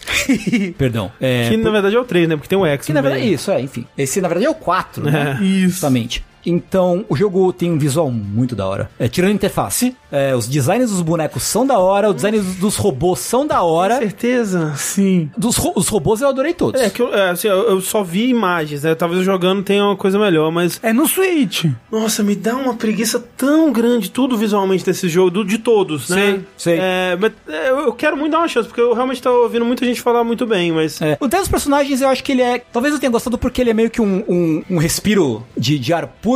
Sei. Depois do, da- do enxame. Do enxame, não. Do incêndio de lixão, que é o 2, assim. Ah, Ah, o 2 sim. é tipo. O 2 é tipo. É porque o É outro dois Então, designer, é. É, é. talvez seja, não sei. O dois os designs são ofensivos. Esse é o Eles são problema, ofensivos, entendeu? Hum. Eles são. Nossa. Eu tô. Das o meninas, design me principalmente. ofende. Não, o design do principal me ofende. É mesmo? Com aquela porra daquele escafandro nas costas. Tipo, que porra é Ah, aquela? não vai, sabe? um não, é o, aquele É porque o, Shulk, o avô gente. dele é uma baleia. Não, o Shulk é maravilhoso, um homem lindo. Você não fale mal do Shulk na minha Eu acho frente. ele feio também. É, é um, é o, é o Mau temos gosto, tiros em realmente. casa. É, eu acho que o design dos bonecos, ele não é genial, mas acho que ele é clean o bastante pra eu gostar. Sei, sei. E dá pra você mudar de roupa. Dá, dá pra Dos- mudar. Dos bonecos. Isso é Desde o um dá pra mudar de roupa. né? Os, do- os, de- os Mac Designers eu gostei de todos. Né? Eu gostei de todos, achei Os bem personagens viram robôs, né? Nossa, mas assim, é realmente, assim, só falando, já que estamos falando da parte visual, essa interface, ela, pa- É péssima. ela parece que é uma paródia. legal. Ele, assim, Parece que é, algo- é tipo, sabe quando você vê ah, o Jesse Pinkman jogando videogame no Breaking Bad, chapado de metanfetamina, e aí eles põem qualquer coisa na tela, assim, pra falar que é um videogame. É, tipo, parece que é isso, sabe? sim, ela é muito ruim. muito Nossa ruim. senhora. Mas, bem, mas- mas eu, é, é, n- nada ainda me fez é, desistir de querer jogar esse jogo, cara. E ele é um jogo bom. Eu tô gostando do jogo de modo geral. Enfim, ahn, acho que é isso. Esses são os. Eu ia falar de um outro joguinho que eu tô jogando, mas eu falo na, na semana que vem. É, só que assim, Você tá com quantas horas nele? 20, pouco mais de 20. Ok, ok. A história tá avançando legal. Tá, eu eu tô curioso com a história, tô entretido, tô intrigado com a história. Com os personagens também, curiosamente, os, co- os personagens eles são, não todos, mas acho que eles têm personalidade o bastante pra você não ficar tipo, ah, meu Deus, você vira nos olhos. Eles têm algumas interessâncias ali de, de background, Sei. ah, das relações entre eles, essa coisa de ca- cada um, personagens diferentes vêm de facções diferentes e cada uma tem meio que uma filosofia. Interessante. É, história interessante, combate interessante, Eu queria que tivesse menos, um pouco menos de coisa, assim, sistemas, mecânicas, e uma Eu, interface sin- um pouco mais, eu melhor. sinto isso com muito jogo, é, principalmente japonês hoje em dia. Assim, eu sinto que jo- jogos japoneses eles tentem- tendem muito a, a putz, vamos colocar todos os sistemas. Qu- Quantos sistemas? Sim. E às vezes menos é mais. É, talvez às vezes. Mais, Hum. Já- mais do que menos, eu diria. Já diria o, o Fogaça, né? Já diria RuPaul. Mas é isso, Xenoblade 3, experiência bacana até agora, vamos falar mais no futuro sobre o jogo. Sabe o que, que é foda? Eu quero muito jogar o 1 e o 2, porque o 1 eu tava gostando bastante quando eu tava jogando, não terminei. Ninguém termina esses jogos, Rafa. E aí que tá, eu, quero- eu, Essa é a quero- verdade, eu não quero Rafa. começar ele e não terminar, sabe? eu Mas- quero, mas eu- nem eu o- quero começar ele e terminar, aí depois eu vou começar um, terminar, depois eu vou começar o 2 e terminar. Os desenvolvedores não fizeram o final do jogo. Isso- isso- É. isso- Vai vir só por DLC, né? Che- não, é, chegou uma parte e fala, nossa, você tá jogando ainda? Desculpa, a gente só desenvolveu até aqui mesmo. O X só tem pro Wii, U, né, Zompa? Aí, Mas tem que quando, jogar, ué. quando eles lançarem no Switch... Se vai jogar o 1 e o 2, tem que É, jogar o do X então- também. Mas Mas o X não tá no mesmo universo do 1 e do 2. não então- interessa? Tá, no, tá o mesmo nome? Tem É que verdade. jogar é, Xenogears também. e- É verdade. e Xenosaga, Xenosaga. três Xenosaga. Ah, Aí eu vou parar. não vou mais jogar Ué, nada. ué. é, curioso, curioso pra ver de qual é que é. Rafa, Olha só, eu vou usar meus finalmente para trazer aqui a atenção do nosso respeitável público para uma direct especial que teve recentemente. Que foi, Sushi? Né? Nada. Sushi tá rindo. Por eu não quê? fiz nada. Sushi, teve uma direct especial agora de Splatoon 3. ah, era isso que você ia falar? É, ué, como assim? Você tinha falado que ia falar de outra coisa. De Splatoon 3, eu falei. Ok. Você que esqueceu. Esqueci, talvez. É tudo que eu sei é que eu vi gente fazendo piada do tamanho da, da, da testa do- dos personagens. Ah, mas eles, né? Isso depende de você. A testa depende de você. É, porque você falando que escolhe a- o cabelo. A testa tá, tá aumentando a cada jogo do Splatoon, a- os personagens estão mais textudos. Ele, eles estão mais inteligentes, entendeu? Entendi. Eles estão evoluindo. Mas o negócio é, eles apresentaram todos os, quase todos os pormenores aí do Splatoon 3, que é muita coisa que a gente já sabia, muita coisa igual ao 2, muita coisa evoluindo do 2, mas muito bacana. Nossa, que deu um hype tão grande pra voltar a jogar Splatoon, que eu tava cogitando pegar o 2 e jogar agora de novo, mas eu vou guardar pro 3, É, por quê? Guarda esse hype, joga ele todo no É o Switch. mesmo jogo. né, é, ele tá bem parecido com o 2 em várias coisas. Eu, eu, eu, olhando assim, me parece que ele tá mais legal que o 2. Porque eu go- gostei mais do Splatoon do que eu gostei do 2, no final das contas. Então você tá dizendo que tal qual o Smash Ultimate ele é só um porte do Splatoon 2? É. Exato. Você você lembra quando vocês ficavam me enchendo a paciência com isso? Eu lembro. E aí, no final das contas, o Ultimate tem, tem quase nada a ver com o 4? É completamente igual, é só um Com- porte. Hum, Nossa, até parece. Mas então, e eles mostraram muitas coisas legais, no- novas categorias de arma, tem katana, tem arco e flecha, mostraram como vai funcionar algumas habilidades, mostraram um modo história, que vai ser o retorno dos, dos Mamma Mia, retorno dos... Retorno dos mamas. Oi? Dos Luigi. Não, o retorno dos... Mamíferos! Ah, Retorno dos mamíferos! É. Mamma Mia! Vai ser é É. o nome do episódio. Muito Como é, que é legal. o, como é que é o nome dos, dos meninos do React lá? Irmãos o quê mesmo? Que o Rafa falou errado? Irmãos Wright. Eu não lembro. Cara, que era? O que, que o Rafa falou que era os irmãos os irmão do, do... Os irmãos Consuelo, os irmãos Consuelo. é. Irmãos Consuelo. Peraí, qual que era o certo mesmo? É... É o Fine, Fine Brothers! Fine Brothers, virou irmãos Consuelo. Ai, gente, quem nunca confunde as coisas, né?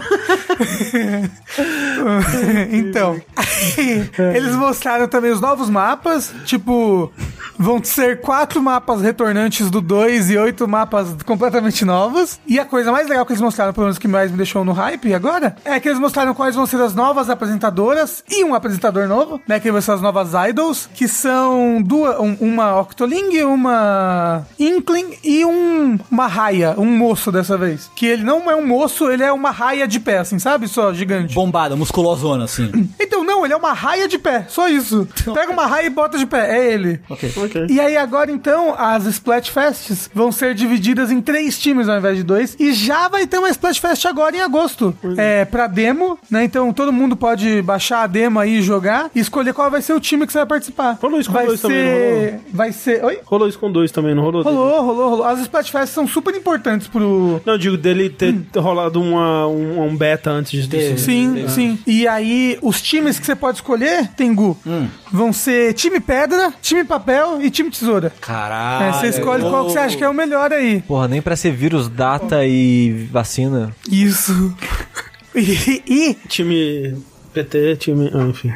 e aí, o, o legal da Splatfest agora é que em algum momento da Splatfest os três times competem ao mesmo tempo na mesma arena. Assim, aí vão ter, vão ter um time de quatro jogadores e outros dois times de dois jogadores cada. Mas agora as Splatfests vão ser de três times? Exato, todas as Splatfests vão ser de três times, porque agora são três idols, né? São três Porque Tá apresentadores. são um Splatoon 3, né? Exato, Então, a gente tinha que fazer Splatoon alguma coisa 3. com 3. Muita ignorância da minha parte. isso. E eles mostraram a música da Splatfest, que ó, música do ano aí já. Música boa pra caramba, muito legal. Mostraram o mais do modo PVE, né? Todos os players contra. Que é que é aquele modo de horda que tem, sabe? Como é que é a evolução dele. Aparentemente, em algum momento eles vão invadir a cidade, então talvez vão ter eventos assim. E é muito bonito, é muito legal. E eu tô muito animado e eu quero muito Splatoon 3 logo na minha vida. E vocês têm que jogar comigo, porque são quatro, o time são quatro pessoas. Porra, vamos lá, Você nós vai- quatro. você vai Os dar de amigos preso. do Rokuji, tá? É. Você vai dar de presente pra gente, Splatoon 3? Não, porra, deve ser caro pra caralho, vai ser uns 300 reais. Não vou. Então, mas você compra Pra uma. mais, daí pra mais. É, e Rafa, não precisa dar pra mim, não, obrigado. Nossa, mas eu já fiz até a chuca. Sushi, você tem um finalmente? Tem não. Tá de boas? É, eu vou, vou poupar vocês hoje. Sushi, eu só queria falar, já que você não tem um finalmente, eu converti mais um pro Digimon esse, fi- esse fim de semana. Fui almoçar com um amigo na Liberdade. Tengu é o verdadeiro Cult of the Lamb, né? Do Digimon. Eu sou! de- não só de Digimon, de várias coisas. Aham. Mas eu fui almoçar com, com um amigo, beijo, Henk. Beijo pra você. E com a Sam, namorada dele. Eles foram na Liberdade, a gente foi comer na Liberdade. E aí a gente foi na Epic Game, naquela loja de card game que tem ali na Liberdade. Que ele queria comprar. Eles jogam Pokémon, ele e a namorada. É, e eu E, falei, ô, e essa loja é loja de Pokémon, não é? é essencialmente de Pokémon. Eu, É, Tem um é aquela Yu-Gi-Oh! descendo ali a, pra Rua da Glória? Isso. E aí você sobe uma escadinha, assim. Ok, já, ok. É, eu já fui lá uma vez e é meio que, é meio que Pokémon, né? O antro do Pokémon lá. É, sim. E aí que eu falei, ó, se liga, eu vou levar uns daqui de Digimon, mas vai jogar. Aí ele, não, beleza, leva lá. Aí eu. Foi, foi, a gente jogou umas duas partidas e tal, foi divertido. Aí ele, ô, onde é que você compra essas paradas aí? Aí Eu, ah, tal, tal e tal. Tal, tal e tal. Deixa eu te Aquele passar site meu que não dealer. vende mais. É, meu dealer. É. Meu dealer. Você pensa que todo mundo que, que fuma maconha é direto fica, não, porque meu dealer é isso. mas Parece pessoa no começo do relacionamento que só fala do namorado. Não, Talvez seja coisa minha, não sei. É, talvez, acho que é só preconceito mesmo. Talvez, exato. Não, porque meu dealer. é ele- E aí ele falou, ô, ele mandou mensagem pra mim. Cometi crimes de tendamia. aí eu falei, porra, é nóis. É o meio agora, né? O Shop for BR parou de funcionar. É nóis demais. Crimes do quê? O site que, o, que, que é um site redirecionador de coisa da Amazon gringa. Ah, como é que é o nome? Tienda Mia. Tiendamia. Minha tenda. Ah, Tienda Mia. Ah, legal. Como é que é isso em francês, Rafa? É. Eu não sei como é que fala. É minha Tem- loja. É loja. Tienda é loja. Ah, não sei. É. Mon, alguma coisa. Ou mar, né? Não sei se é feminino ou masculino. Boculomice. Isso. Mon boutique? Boutique. Porra, é boutique, esqueci. É óbvio, né? Loja boutique, porra. É, e falando, em- falando em japonês, no, no eu, eu identifiquei os kanjis do, do Hindsight Sushi. Tem uma hora que a mãe da menina tá Ah, tentando ensinar tá. kanji Eu, japonês pra ela. eu- E o que que ela tá falando? Ah, tinha um que era. um era, acho que prato, É re- ou prato, refeição. mãe. Não sei. E tinha um outro agora que eu não lembro.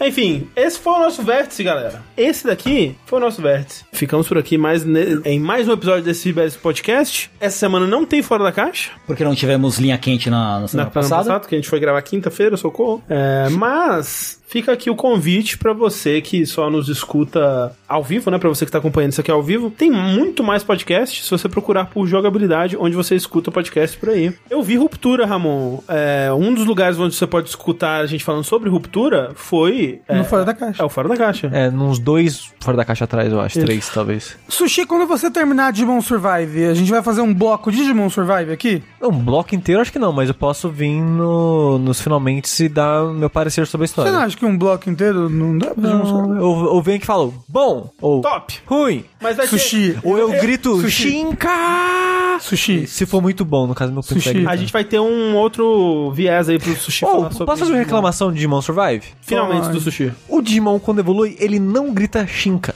Zoado. Mas no anime ele não grita. Ah, ele grita. fala. Em japonês. Ele fala, ele fala. Agumon Digivolve para! É, só que em japonês fala Raymon. Agumon Shinka. Pera, no, no inglês fala Shinká também? Não, em japonês, Ah, você pelo amor de falou em Deus. inglês. Não. Falou inglês. Quem fala inglês aqui é você, Rafa. É verdade. Hum, excuse me. Rafa, faz o encerramento do verso em em inglês aí. É, so guys, é, let's finish this podcast here. Wow, so bye bye to you all at home. I'm Andrew Fields. Edward Dry Font. I'm Rafael Corner. Não sei como é que é aqui em inglês. É Namakaminus. E a Clarice riu. É isso, gente. Boa noite. Até mais. Valeu. Tchau. Tchau.